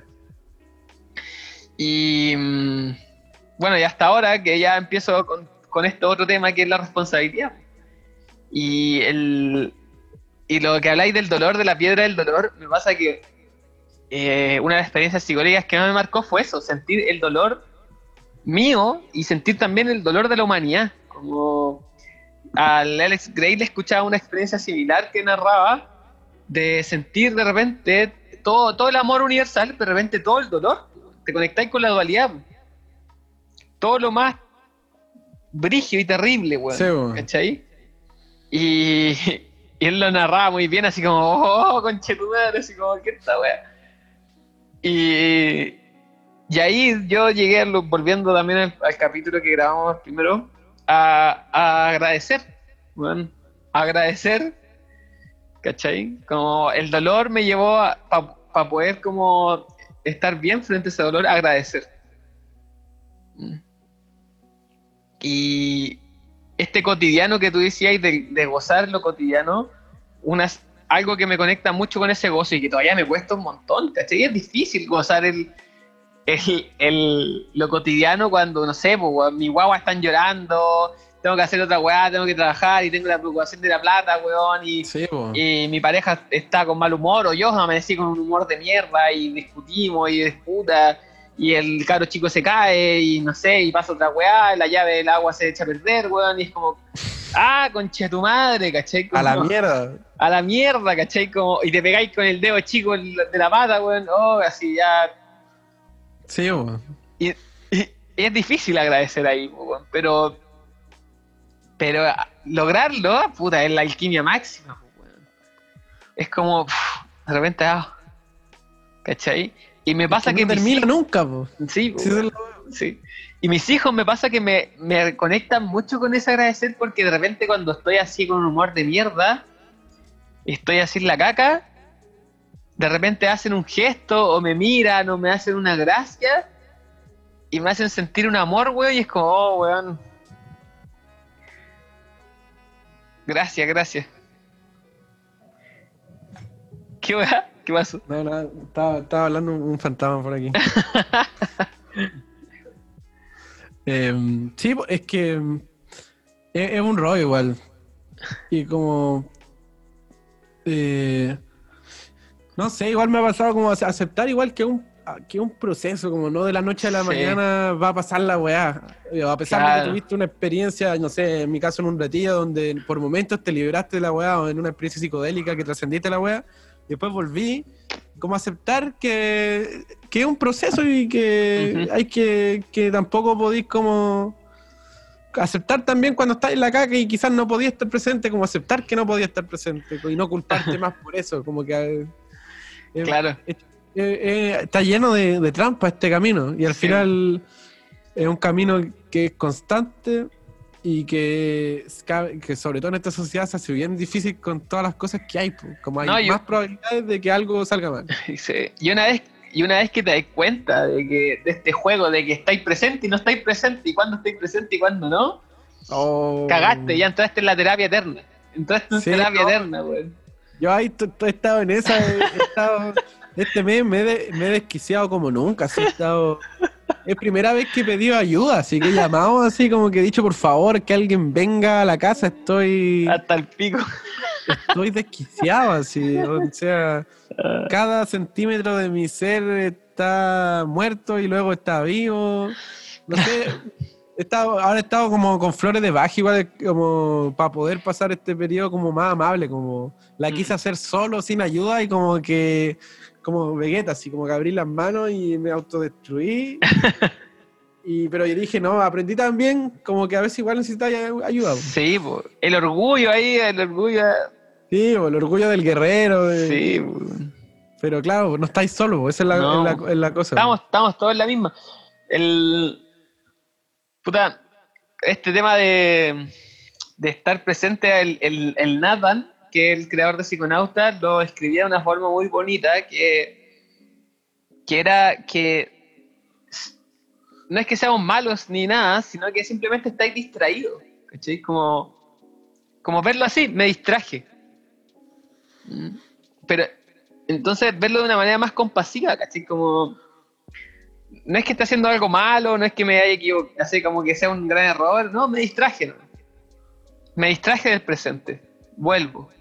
Me vuelvo, vuelvo a agradecer y trato de estar acá, y después me voy, de nuevo me voy a irme, de nuevo me voy a distraer y vuelvo. Y tenerse paciencia, weón, ser compasivo, weón. Ser compasivo con. Esa es como Con tratar de despertar la, la madre, la madre interna. Yo creo que eso en el, Mm. en el, en el retiro lo, lo desperté, yo creo, por primera vez. Y bueno, ahora, esta última semana, igual es- me ha costado un poco, como que se han vuelto a activar ciertos patrones de la vida diaria. Pero eh, cada vez que puedo trato de reconectar con esa, con esa autocompasión, como tratarse bien en los momentos que no podía hacer lo que tenéis que hacer, pues no podía estar presente, Ujú. o no podí calmar, o llegan estas emociones fuertes.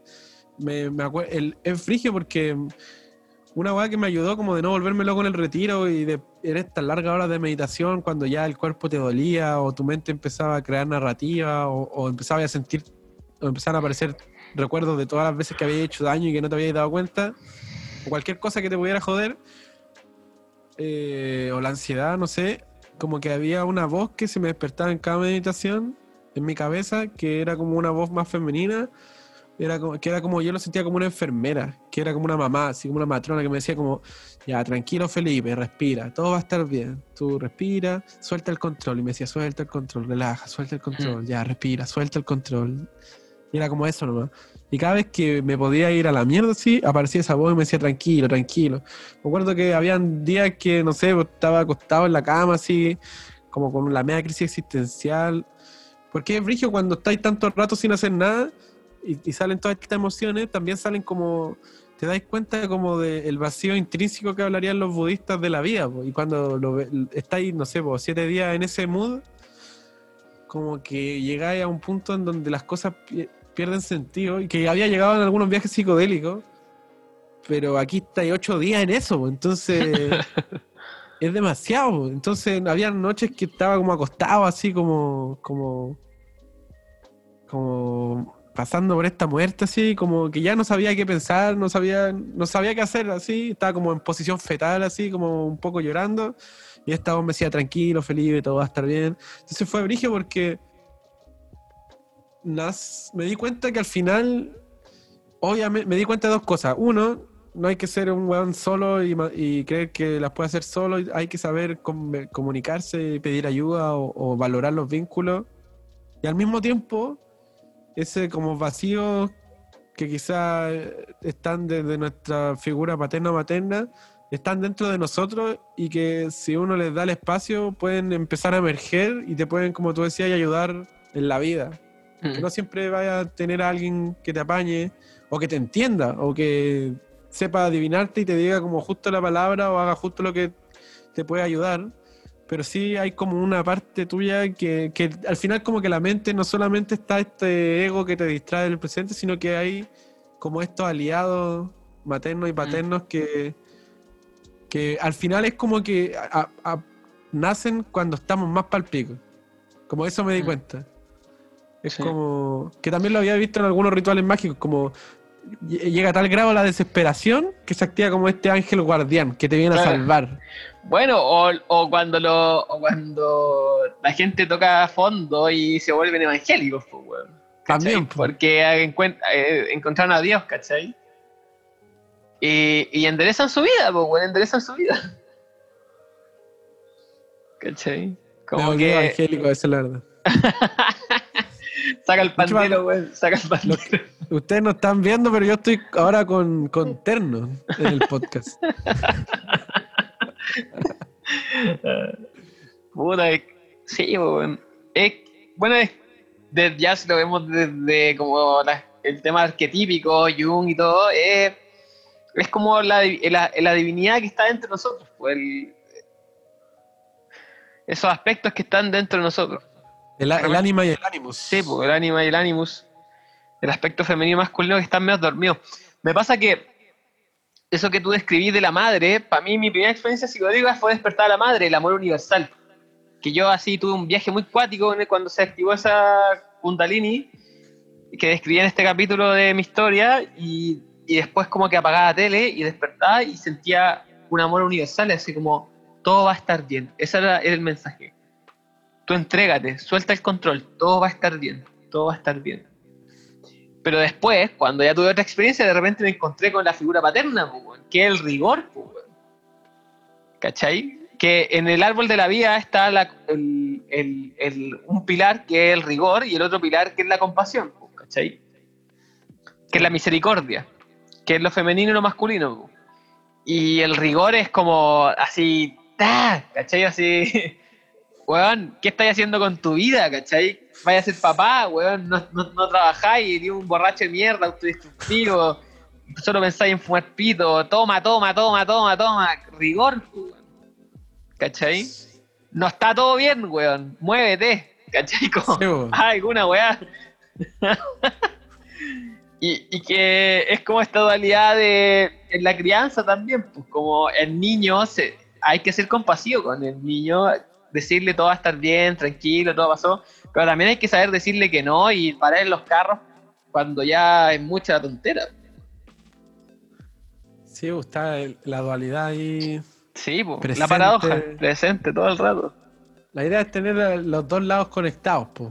Y, Sí. y sanados, esos vínculos. Al final uno los sana desde adentro y probablemente empieza a poder estar ahí para los demás, pues, porque si es que no estáis sanos, no, no podéis estar para los demás, pues como.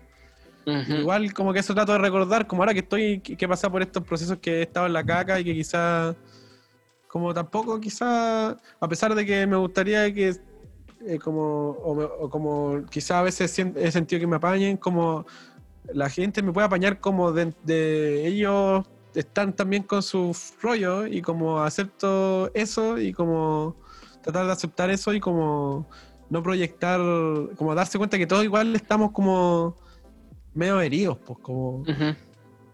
Y al final llegamos, y he llegado como una parte bien mamífera después de todos estos este, estos años de estar ahí flotando en, lo- en dimensiones paralelas, como la importancia como de del, del afecto, como. Del tocar el cuerpo de otra persona y como estar ahí presente cuando estás en la, en la caca, que alguien esté ahí, que ni siquiera te dé un consejo, solo esté contigo, quizás escuchando música en silencio o viendo un video de YouTube, no sé, cualquier weá, pero solo estar. Ya con eso, es como estoy vivo Mm, y alguien está conmigo. mm, No estoy solo y seguimos vivos. Eso lo encuentro. Y ahí he podido volver a valorar todo esto y le he encontrado más sentido. Todas estas búsquedas que inicié le están cobrando sentido. Pero vaya, vaya. Vaya.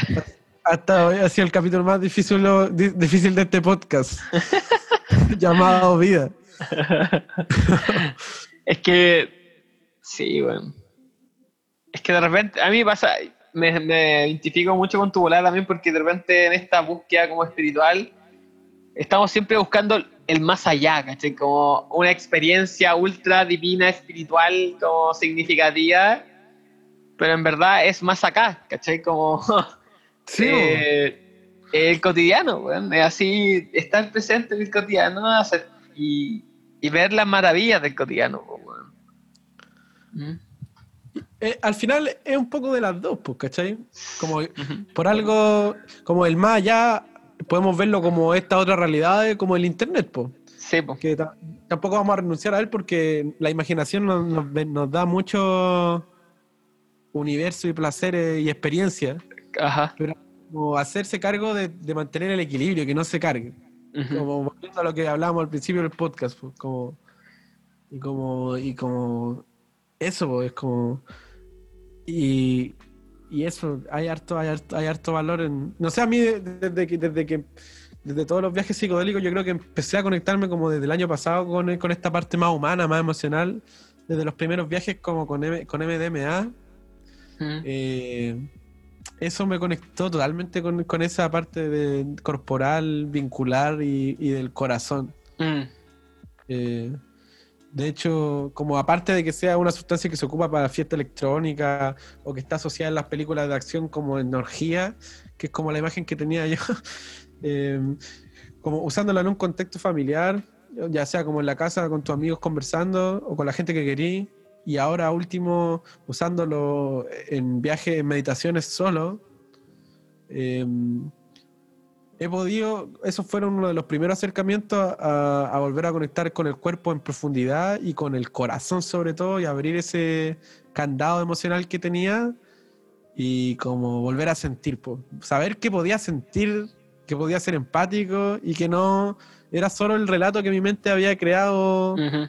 sino que estaba ahí nomás. Creo que, de hecho, ahora como mi recomendación de para como el kit psiconáutico para las personas que se van metiendo, como que mm, el orden es como así.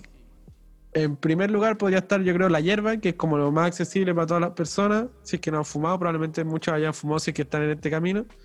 Pero no solamente para carretear, sino que fumar en un contexto de meditación o estar solamente ahí contigo.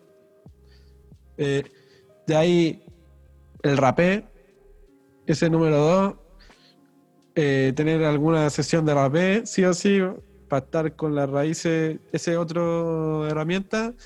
Y cuando ya se quieren meter a los psicodélicos, como pienso que es bueno partir por el al toque con el MDMA, pero una dosis, una sesión privada así contigo, con alguien Mm. de confianza, como antes de ir a los otros mundos, como conectar que el camino esté con corazón desde el principio. Mm.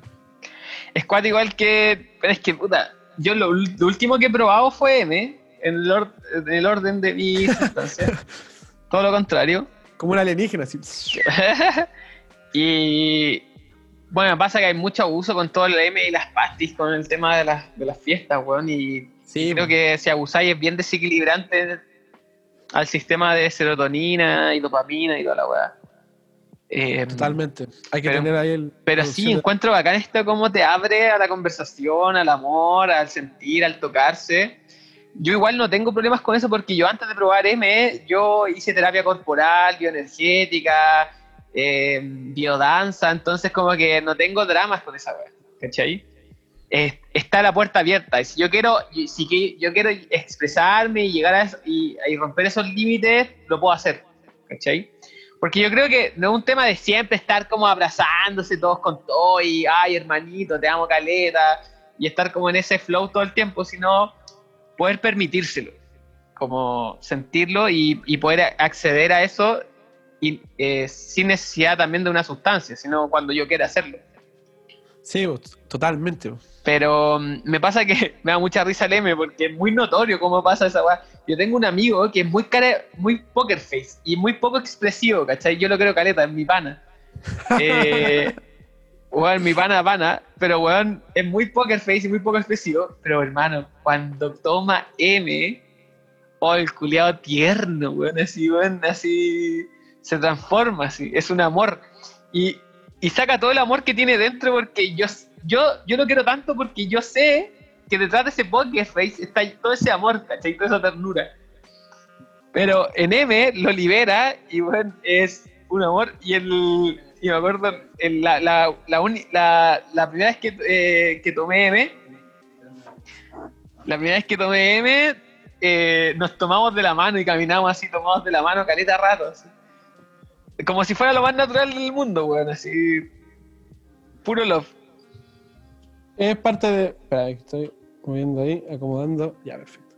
Es parte del. del ¿Cómo se llama? Del. Espérame. Dale nomás, ahí está acomodado. Es parte del. Ah, está en una construcción aquí. Dale nomás, dale nomás, acomódate, acomódate. Están, toman- están tomando M aquí atrás mío.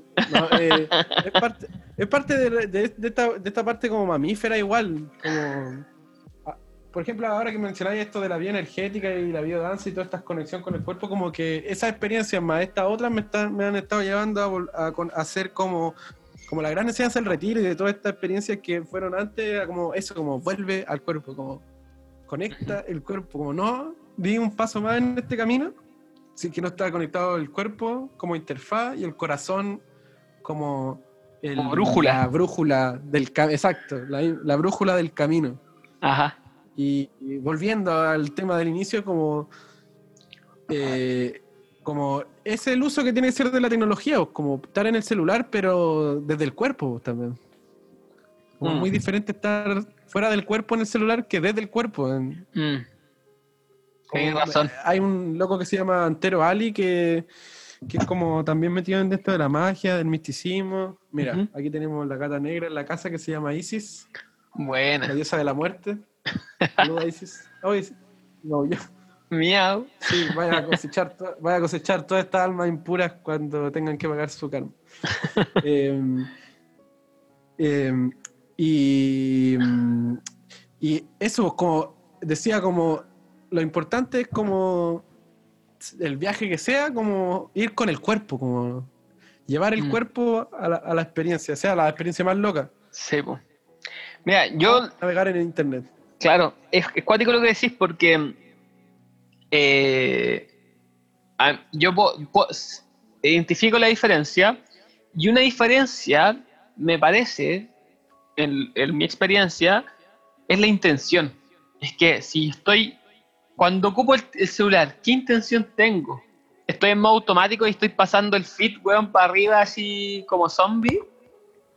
¿O tengo una intención de entrar al celular? Entonces hay un ejercicio que plantea en el cuarto camino que es, es decirse la acción. Voy a abrir el celular para ver tal cosa. Veo tal cosa, lo hago consciente. y lo cierro. Hay una intención consciente detrás de lo que estoy haciendo. Eh, y por otro lado, eh, uniendo todas las temáticas que estamos hablando, me pasa que el, el tema del cuerpo eh, tiene que ver con lo femenino desde el punto de vista que yo trabajo, que lo hablamos con el Felipe en un podcast pasado, el Felipe Trópico, que es esta dualidad femenino-masculino. Y hay toda una correlación entre el cuerpo, que tiene que ver con el cuerpo, la materia, eh, la sociedad, eh, lo femenino, el grupo humano. Entonces, si yo trabajo una de las correlaciones de lo femenino, empiezo a trabajar todo. Por ejemplo, si yo trabajo mis relaciones, empiezo a trabajar lo femenino y empiezo a trabajar el cuerpo. Empiezo a trabajar las emociones y también trabajo lo social. ¿Cachai? Entonces, está todo conectadísimo. A mí me gusta careta eso del, de la energía masculina y femenina. Y otra cosa sobre la experiencia psicodélica, psicodélica uniéndolo a todo lo que estamos hablando, pasa mucho, yo he visto que hay personas que toman psicodélicos y no conectan con el cuerpo, están en un imaginario. ¿Cachai? Sí, Toman psicodélicos y toda la energía, porque yo encuentro que los psicodélicos es energía y simplemente amplifican a dónde está puesta tu atención, dónde está puesta tu energía. Entonces hay mucha gente que toma psicodélico y se va a lo imaginario y se va en una, en una bola muy imaginaria, pero no conectan con el cuerpo. El viaje no es holístico, no es en, totalidad. Entonces, cuando llevan esa energía al cuerpo, empieza a haber catarsis, pues, empieza a haber trance, y a veces el trance no, les gusta, les da miedo porque empiezan a haber catarsis emocionales. Pues, ¿Cachai? Y, y yo he, he, visto la diferencia. Y cuando una persona viaja en totalidad, viaja con el cuerpo. Entonces, yo he visto, por ejemplo, cuando se fuma changa, se fuma DMT, hay gente que viaja con el cuerpo así quieto. Entonces es más mental el viaje. Pero hay gente que viaja con todo el cuerpo. Y hay expresión emocional, porque el cuerpo está conectado a la experiencia. ¿Cachai? Si la, persona si la persona se está moviendo, el cuerpo también hace algún gesto. ¿Cachai? Entonces, la, experiencia imaginaria está conectada también a, la experiencia corporal. Mm. Hay una correlación. Entonces... Eh, es importante. ¿Mm? Me, recuerda, citando otra vez al, viejo naranjo, eh, me recuerda que este, bueno, todavía no me encargué un libro aprovechando esta manía que hay ahora de encargar cosas por internet, ¿cierto? Me sumé, me sumé a la campaña de ¿Quieres ver mi pedido? ¿Dónde está mi pedido? Mm, eh, me encargué un, libro que se llama Exploraciones Psicodélicas, que es como todo su rollo de la, de la terapia con psicodélico y de los viajes, que lo guardó por mucho tiempo como era penal, como para no ser marginado. Eh, lo sacó el 2015 y que en el, este otro libro que mencioné antes mencionaba harto de su rollo. Y que bueno, ahí está como más que nada su experiencia y como que según su teoría, que también está basada en el cuarto camino, eh, a qué se atribuía que estos tipos de sustancias. Entonces me parecía entretenido de que hacía esta correlación. A pesar de que todas las sustancias tienen potenciales para los tres centros, el corporal, que sería el centro animal, ¿cierto? Infantil, de nuestros instintos reprimidos, del inconsciente, el emocional o maternal, en donde está este amor incondicional y nuestras emociones, nuestro mar y este mental o, espiritual o paternal en donde está la creación, la proyección y este como idealismo. Decía, en mi, eh, creo que en la mayoría de los casos eh, el LCD o los honguitos van a tener una preponderancia en abrirnos a este mundo imaginal, a esta parte de la mente y de las posibilidades y de la temporalidad, etc. Eh, obviamente está todo conectado con todo pero hay como una más, como que naturalmente se expandiera hacia allá. Em, el, ¿cómo se llama? El, el, hablaba ahí con el MDMA, está asociado como un empatógeno, donde trabaja esto de, del centro del corazón emocional más femenino. Eh, y que, bueno, lo usaban, ahí hablaba también que lo usaban de repente en, no, no solamente hicieron psicoterapia con LSD como en los años 60, sino que también con MDMA, lo hacían en pareja, lo hacían para resolver estrés postraumático, para volver en ese estado a revivir los recuerdos. Eh, lo hacían y como para hacer este camino del sanar el femenino. Eh, y lo que me parecía interesante era que para conectar eh, lo que en su investigación la había como hecho este. Lo que, que le había hecho este. Mm, conectar con el. con la parte instintiva, animal, infantil y sanar con este impulso que tiene que ver con el cuerpo totalmente. Ajá. Eh, era la ayahuasca. Él decía la ayahuasca y la mm. hipogamia que son tan, totalmente ancladas con esta parte animal del instinto. Y ahí está como su trilogía de, los tres centros. Sí, pues para trabajar los tres centros. Cacha.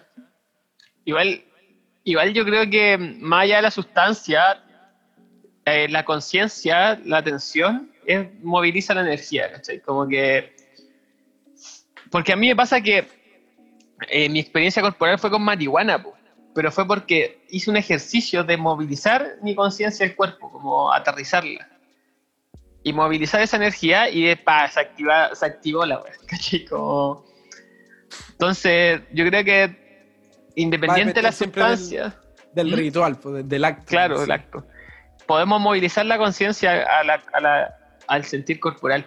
Y es raro porque la mayoría de gente puede estar escuchando y decir como, puta, pero ¿cómo no va a sentir mi cuerpo si siempre estoy en mi cuerpo? No es así. No, pues no es así. ¿Cachai? Como, eh, traten de recordar su cuerpo durante el día y se van a dar cuenta que a lo mejor tienen un montón de tics corporales. Flectan las piernas cuando están sentados de cierta manera y no se dan cuenta cuando lo hacen. Eh, chasquean la lengua, ponen cierta cara o mueven las manos de cierta manera, se rascan ciertas partes del cuerpo. Hay un montón de hábitos corporales que ustedes no deciden, que no son conscientes del cuerpo. Entonces, empezar a practicar, volver al cuerpo. ¿Dónde están mis cuerpos? ¿Cómo siento mis pies? ¿Cómo siento mi respiración? Y de repente se van, a, dar cuenta que de repente no están en el cuerpo y tienen que recordarse volver al cuerpo y pueden estar todo el día así.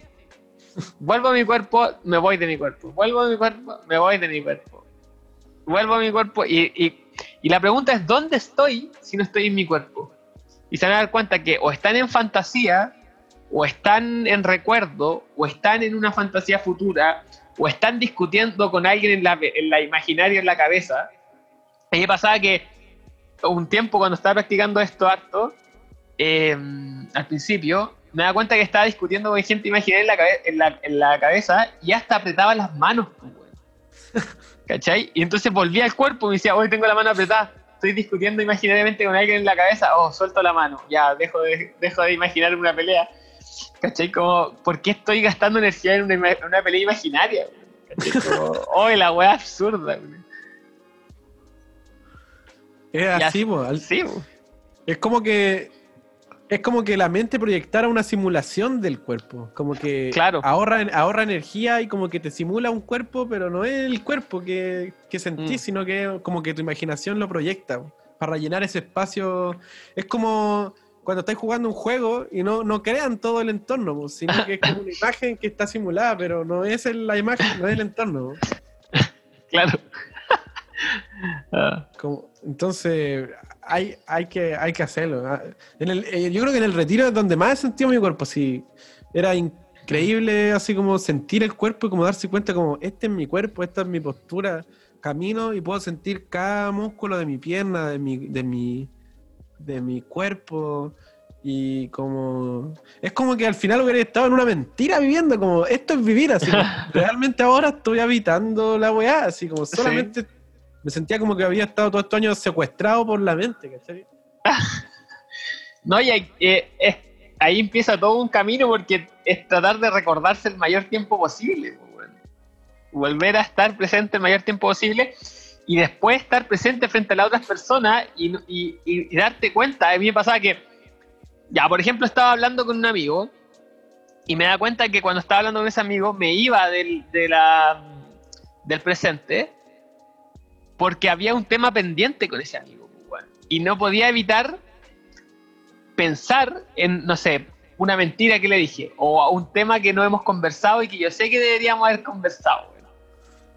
¿Cachai? Porque no hay algo que no está claro. Entonces, no podía estar con ese amigo y no podía tener una buena relación con ese amigo porque me iba, me iba del presente. No lo escuchaba bien, no estaba atento, no podía reírme, no podía fluir con él si es que no entablaba esa conversación, porque esa, esa, ese tema pendiente me quitaba del presente y me, hacía un estorbo.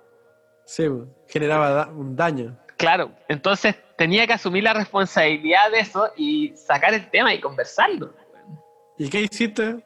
Empecé a conversarlo, empecé a conversar todos los temas con, con todos mis amigos, y en mi vida empezó a modificarse, pero bueno, completamente. Bueno empecé a sacar todos los trapitos sucios afuera, Y fue una pega de años, una pega de años. Y, ahora puedo decir que no me quedan trapitos sucios, ¿cachai? O sea, estoy, ya ahora estoy pendiente de lo que, de mis cosas de, mi vida, pues, de armar mi vida con mi familia, mi pareja y, y levantar mi vida, ¿cachai? Pero mis relaciones, creo que he hecho un trabajo profundo y estoy bien, ¿cachai? No no hay temas pendientes con nadie. No le debo nada a nadie. Ya todo lo que tenía que decir lo dije. ¿Cachai? Y los que se quisieron quedar conmigo están y los que no, no están. el retiro igual me sacó todos los hartos trapitos al sol interno y es como más sentido le ten- tenía como con esta con- concepción de la conciencia de que cuando empezás a serte más consciente y más responsable, la honestidad es la base de todo. Sí. Entonces, como que no solamente por la otra persona, sino porque esa deshonestidad o cosas que están pendientes, como decía, aparece en tu mente y te enturbia la conciencia. Ajá, Entonces no podí seguir avanzando si es que no comunicáis esto. claro. De hecho, Entonces, es un camino de, de ir al choque y al choque. para. Sí, y de hecho, en el tarot, el, la papisa, que tiene un velo, representa eso, de correr el velo. De mostrar lo oculto, lo que no está revelado. Entonces, en el camino del tarot, que yo trabajo en el tarot, una persona que no ha hecho ese trabajo no ha pasado la carta de, la papisa, que es la segunda carta. Porque son los misterios, cada carta es un misterio. Y la persona que no ha trabajado es, eh, ese misterio y ha revelado lo que está oculto, no ha pasado de la papisa. Y no conoce los misterios que siguen para adelante. De ahí te la dejo. Spoiler. Spoiler. Sí, Esto recién comienza. es- esto recién comienza. Sí. Sí, no, pero está bueno, está bueno. A pesar de que, de que estamos, eh, todo puede ser válido, está bueno tener Está bueno este pies- relato, está bueno este relato. los pies en la tener los pies en la tierra y por uno y por los demás, está bueno Sí. apuntar a eso por lo menos. Mm. De todos los mundos posibles, elegir el que menos daño haga y el que mejor nos sirva a todos. Sí, sí. Y, y pasa que, que al parecer ser sincero y ser honesto contigo mismo y con los demás eh, lleva a eso, a un mundo mejor. Está todo anclado. Pero solo ese camino de madurez espiritual solo va a aparecer cuando tú estés dispuesto a dar el salto. Sí, Uno puede Sí. estar- ser libre de darse todas las vueltas por toda la islita el tiempo Sí, que po. quiera. Quizás algunos toda su vida se la dan y nunca Sí, hacen el salto. Pero por lo menos a mí me pasó que la misma vida te hace, como diría la cábala, porque te dice ya, como no, no sabéis como los budistas, no escapéis del deseo, mejor cólmalo, llénalo, llénalo, llénalo. Y en algún momento ya lo llenaste de tantas formas que ya pierde el sentido llenarlo. Voy a decir, ¿y ahora qué? Y ahí, eh, en ese vacío existencial, viene esta, esta filosofía de salvarte, Mm. de decir, y ahora toca hacer, pues, toca ser, Sí. ahí con- ser honesto, para que, para que nazca, Sí. aflore ese el flow. Y igual es heavy porque, o sea, los que estén escuchando, cada uno sabe a dónde le aprieta el zapato. ¿Cachai? Y si, se, y, se, y si se detienen un poco y piensan en las mentirillas, ¿cachai? Por ahí y, y lo, que lo que han ocultado y lo que no quieren decir, cada uno sabe dónde le aprieta el zapato y lo que están haciendo y por qué lo están haciendo.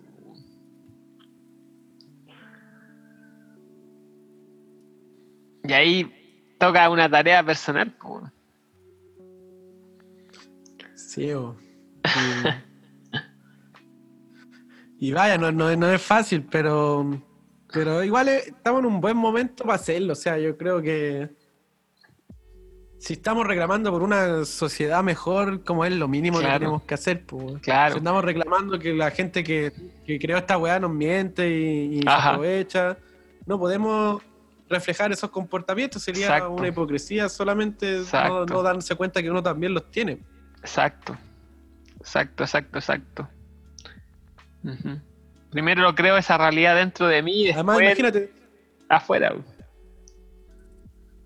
si, si te vayas a una a otra a armar una comunidad y, y no, ha- no hay sanado Ajá. ese, esos patrones, el virus se Va- propaga hacia esa nueva tierra. po. Ajá. Por eso está el camino iniciático, por eso está la esfinge, porque necesitáis purgar en el viaje del héroe todo lo que no es para lo que es, salga y así llegar a la otra orilla del río con tu esencia divina purificada, no con la programación que quedaste con una pata cojeando y que inconscientemente puede traer el virus para que se replique y se replique por, por toda la galaxia.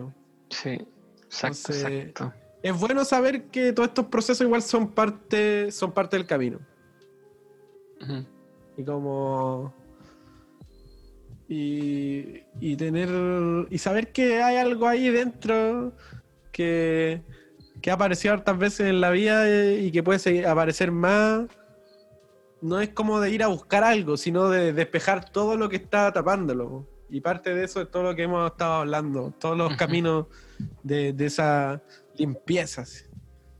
Y, y está bueno hacerlo en este momento de la vida, sobre todo ahora que tenemos quizás más tiempo, estamos más encerrados. Sí, sí. Incluso la- es- todo este proceso como... No, y es bacán, es bacán sacar los trapitos sucios y como soltar eso, ¿cachai? Como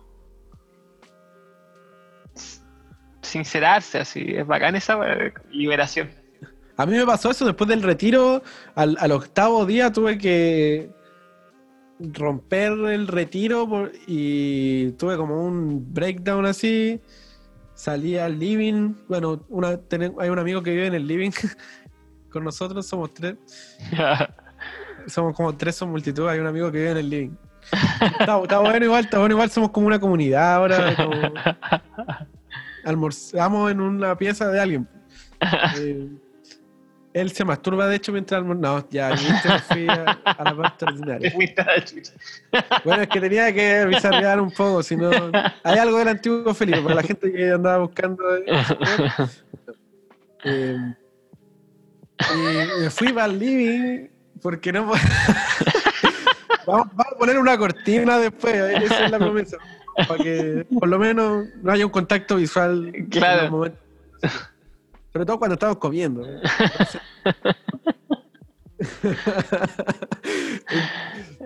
y estaba como, cuando ya llegó el octavo día del retiro, yo ya estaba como, de la nada, terminé una sesión, me quedaban como dos horas más y me acosté y sentía toda esta energía recorriendo el cuerpo y yo decía, oh, ya no puedo más, hay que... Mi cerebro, porque sentía que ya el octavo día como que me habían abierto el cerebro y como que me estaba operando literalmente, como que estaba así como eh, operación tajo abierto. Y como que en algún momento de la nada empecé a respirar profundo, esta energía empezó a recorrer el cuerpo y de la nada se abrió de nuevo esta, esta catarsis emocional así, que era demasiado, esa es la palabra, es demasiado, demasiado emociones, demasiado todo. Y empecé así como a respirar profundo y decía, oh, no puedo, no puedo. Y, y empecé a respirar así y fui para y como que no podía así con la vida. Y fui al living y estaba Luchini ahí que vive en el living y le digo, no le había hablado en ocho días, era un fantasma por la casa ocho días. Y le digo, Luchini, ¿estás ahí? Y me dice, sí. Y yo le digo, wow, abrázame, por favor, abrázame. Y ahí me abraza y yo me pongo a llorar y estuve así Ah. 10 minutos así, no paraba de, de llorar así, toda la vida así, toda la weá acumulada así. Y después de eso así como que me calmé y decía, oh, ¿sabéis qué? Podría seguir, a- pero tengo que ir como a hablar weá. Y lo primero que hice fue ir a- con ciertas personas y rompí el retiro Ajá. y fui a hablar cosas que tenía que como a sacar los, los trapos al sol. Qué bacán. Qué bacán, hermano. Pues me alegro, Caleta, Fue, fue bien intenso. Fue Te creo, que te creo, pero bello, bello, pues, weón. Sí, fue bregio. Fue, fue bueno. Harta enseñanza, así que eh, eso. No, hay que seguir dando, hay que soportar nomás el camino que estamos todos transitando, esta, esta noche oscura del alma social. Y, y darse un tiempo para uno y, volver a valorarse y, y de ahí ser honesto con los demás y estar presente y, y darle aprovechar la- vida, pero siendo responsable. Creo que eh, se puede, no hay que irse por ninguno de los extremos. Y ya con eso ya estamos haciendo un grano arena, de arena para que esto pueda estar mejor dentro de, los márgenes de lo posible. Ojalá, ojalá. Ojalá mejores. igual pienso que, que vamos para mejor. Me gusta tener esperanza. Vamos a ver qué pasa. Sí, o sea, a mí, por mí ojalá que, que, que pasara que, que se hackeara todo, que todas las personas despertaran. De todas formas, voy a esperar eso. En, algún- en algún momento vamos a estar ahí. Chiloé, no sé, vamos a ir a hacerle compañía a Bicho Pablo. O, o en algún lugar del sur de Chile, no sé. Vamos a, a tener ahí el, el centro de el portal abierto. ahí. Bueno, hermano. Yo creo que estoy, estoy por hoy, estoy medio cansado ya. Me agoté. Estuvo intenso, estuvo intenso. Weón. Mucha info. Está bien, está bien. Había, era el momento. Sí. Pero bueno, eh, como ya, ya tú has hecho tu recomendación, hoy día voy a recomendar yo algo. Póngale. Voy a recomendar eh, Social Dilemma, bueno, que ya lo hablamos, eh, acompañado de Cambridge Analytic, que también está en Netflix, eh, sobre el tema de las redes sociales y la información, cómo la manipulan, y Homo Deus, que es un libro también que lo he mencionado, Buenísimo. con el tema de las redes sociales, la tecnología, todo eso está muy en boga y que gente tiene que estar informado de estos temas, weón. Como que hay que estar informado. Ujú. Porque, no sé, pues estamos discutiendo weas añejas como comunismo y weón capitalismo y toda la wea y, y- y en verdad esa wea los estados están cayendo, el sistema de, de organización Estado-Nación están cayendo y se No, y está no peso. no, y se está gestando una wea, otra univers- eh, a nivel global que tiene que ver con la tecnología, las redes sociales y, y- la automatización y un montón de otros temas que, que el futuro, y hay que estar informado sobre esos temas. Y un buen libro son la saga de Noah Harari, que son de animales a dioses, Homo Deus y 21 problemas 21 del siglo. XXI. Entonces, si es que aún no han conocido el trabajo de Noah Harari, deberían hacerlo. Deberían hacerlo. Para que sepan en el mundo que están viviendo. Sí, weón. Es como una actualización, es actualizar el software. El software. Sí, totalmente. Sí. Eh, y eso. Tremendo capítulo, estuvo bueno, estuvo bueno. Sí, a- había que pasar por la pieza oscura. De- tengo la, la pieza oscura pintada. Cuando preguntáis cómo son ustedes, miren su pieza. Yo mi pieza ahora, la para este proceso, la pinté de negro entera. Ay, buen brigio. Que estoy pasando ahí No, está bueno, está al, bueno. al choque. No, que bacán. Me alegro ¿Y igual por, por tus sanaciones, hermano, por tu camino de sanación. Sí, pues se, se va, se va a devolver para todo, para toda la gente con que compartimos, pues, esa es la idea. Un abrazo para todos los que están escuchando ahora, sigan cultivando la esperanza. Eh, también paso el aviso que pronto, ojalá de aquí a fin de año, vamos a tener la plataforma de re- recuerda.club ahí online, ya pueden revisarla. No sé si está habilitado ya que puedan guardar el mail para que les llegue la información, pero se va a abrir un portal en habla hispana para compartir toda esta información, desde terapia, eh, investigaciones, foros, compartir libros, compartir lugares donde nos vayamos a escapar cuando se acabe el mundo, no sé, toda, cómo construir paneles solares. Estamos armando esta red autónoma, así que Bacán. también. Ya se viene pronto el arca. y muchas gracias también por la invitación. Pues para mí eh, em, ha, ha sido terapéutico. Cada vez soy más cuidadoso con mis palabras y, y poder, poder conversar de esto, aparte de, de- de compartir ideas y, y de entrar Ujú. un poquito de chiste. Lamentablemente no fueron tantos. Eh, es, un- es un proceso terapéutico de re- recapitulación en estos momentos que han sido bien, bien, bien oscuros, pero está bueno. Como- Está bueno. Gracias, hermano, igual por compartir tu experiencia personal. Eso siempre se agradece. Se agradece.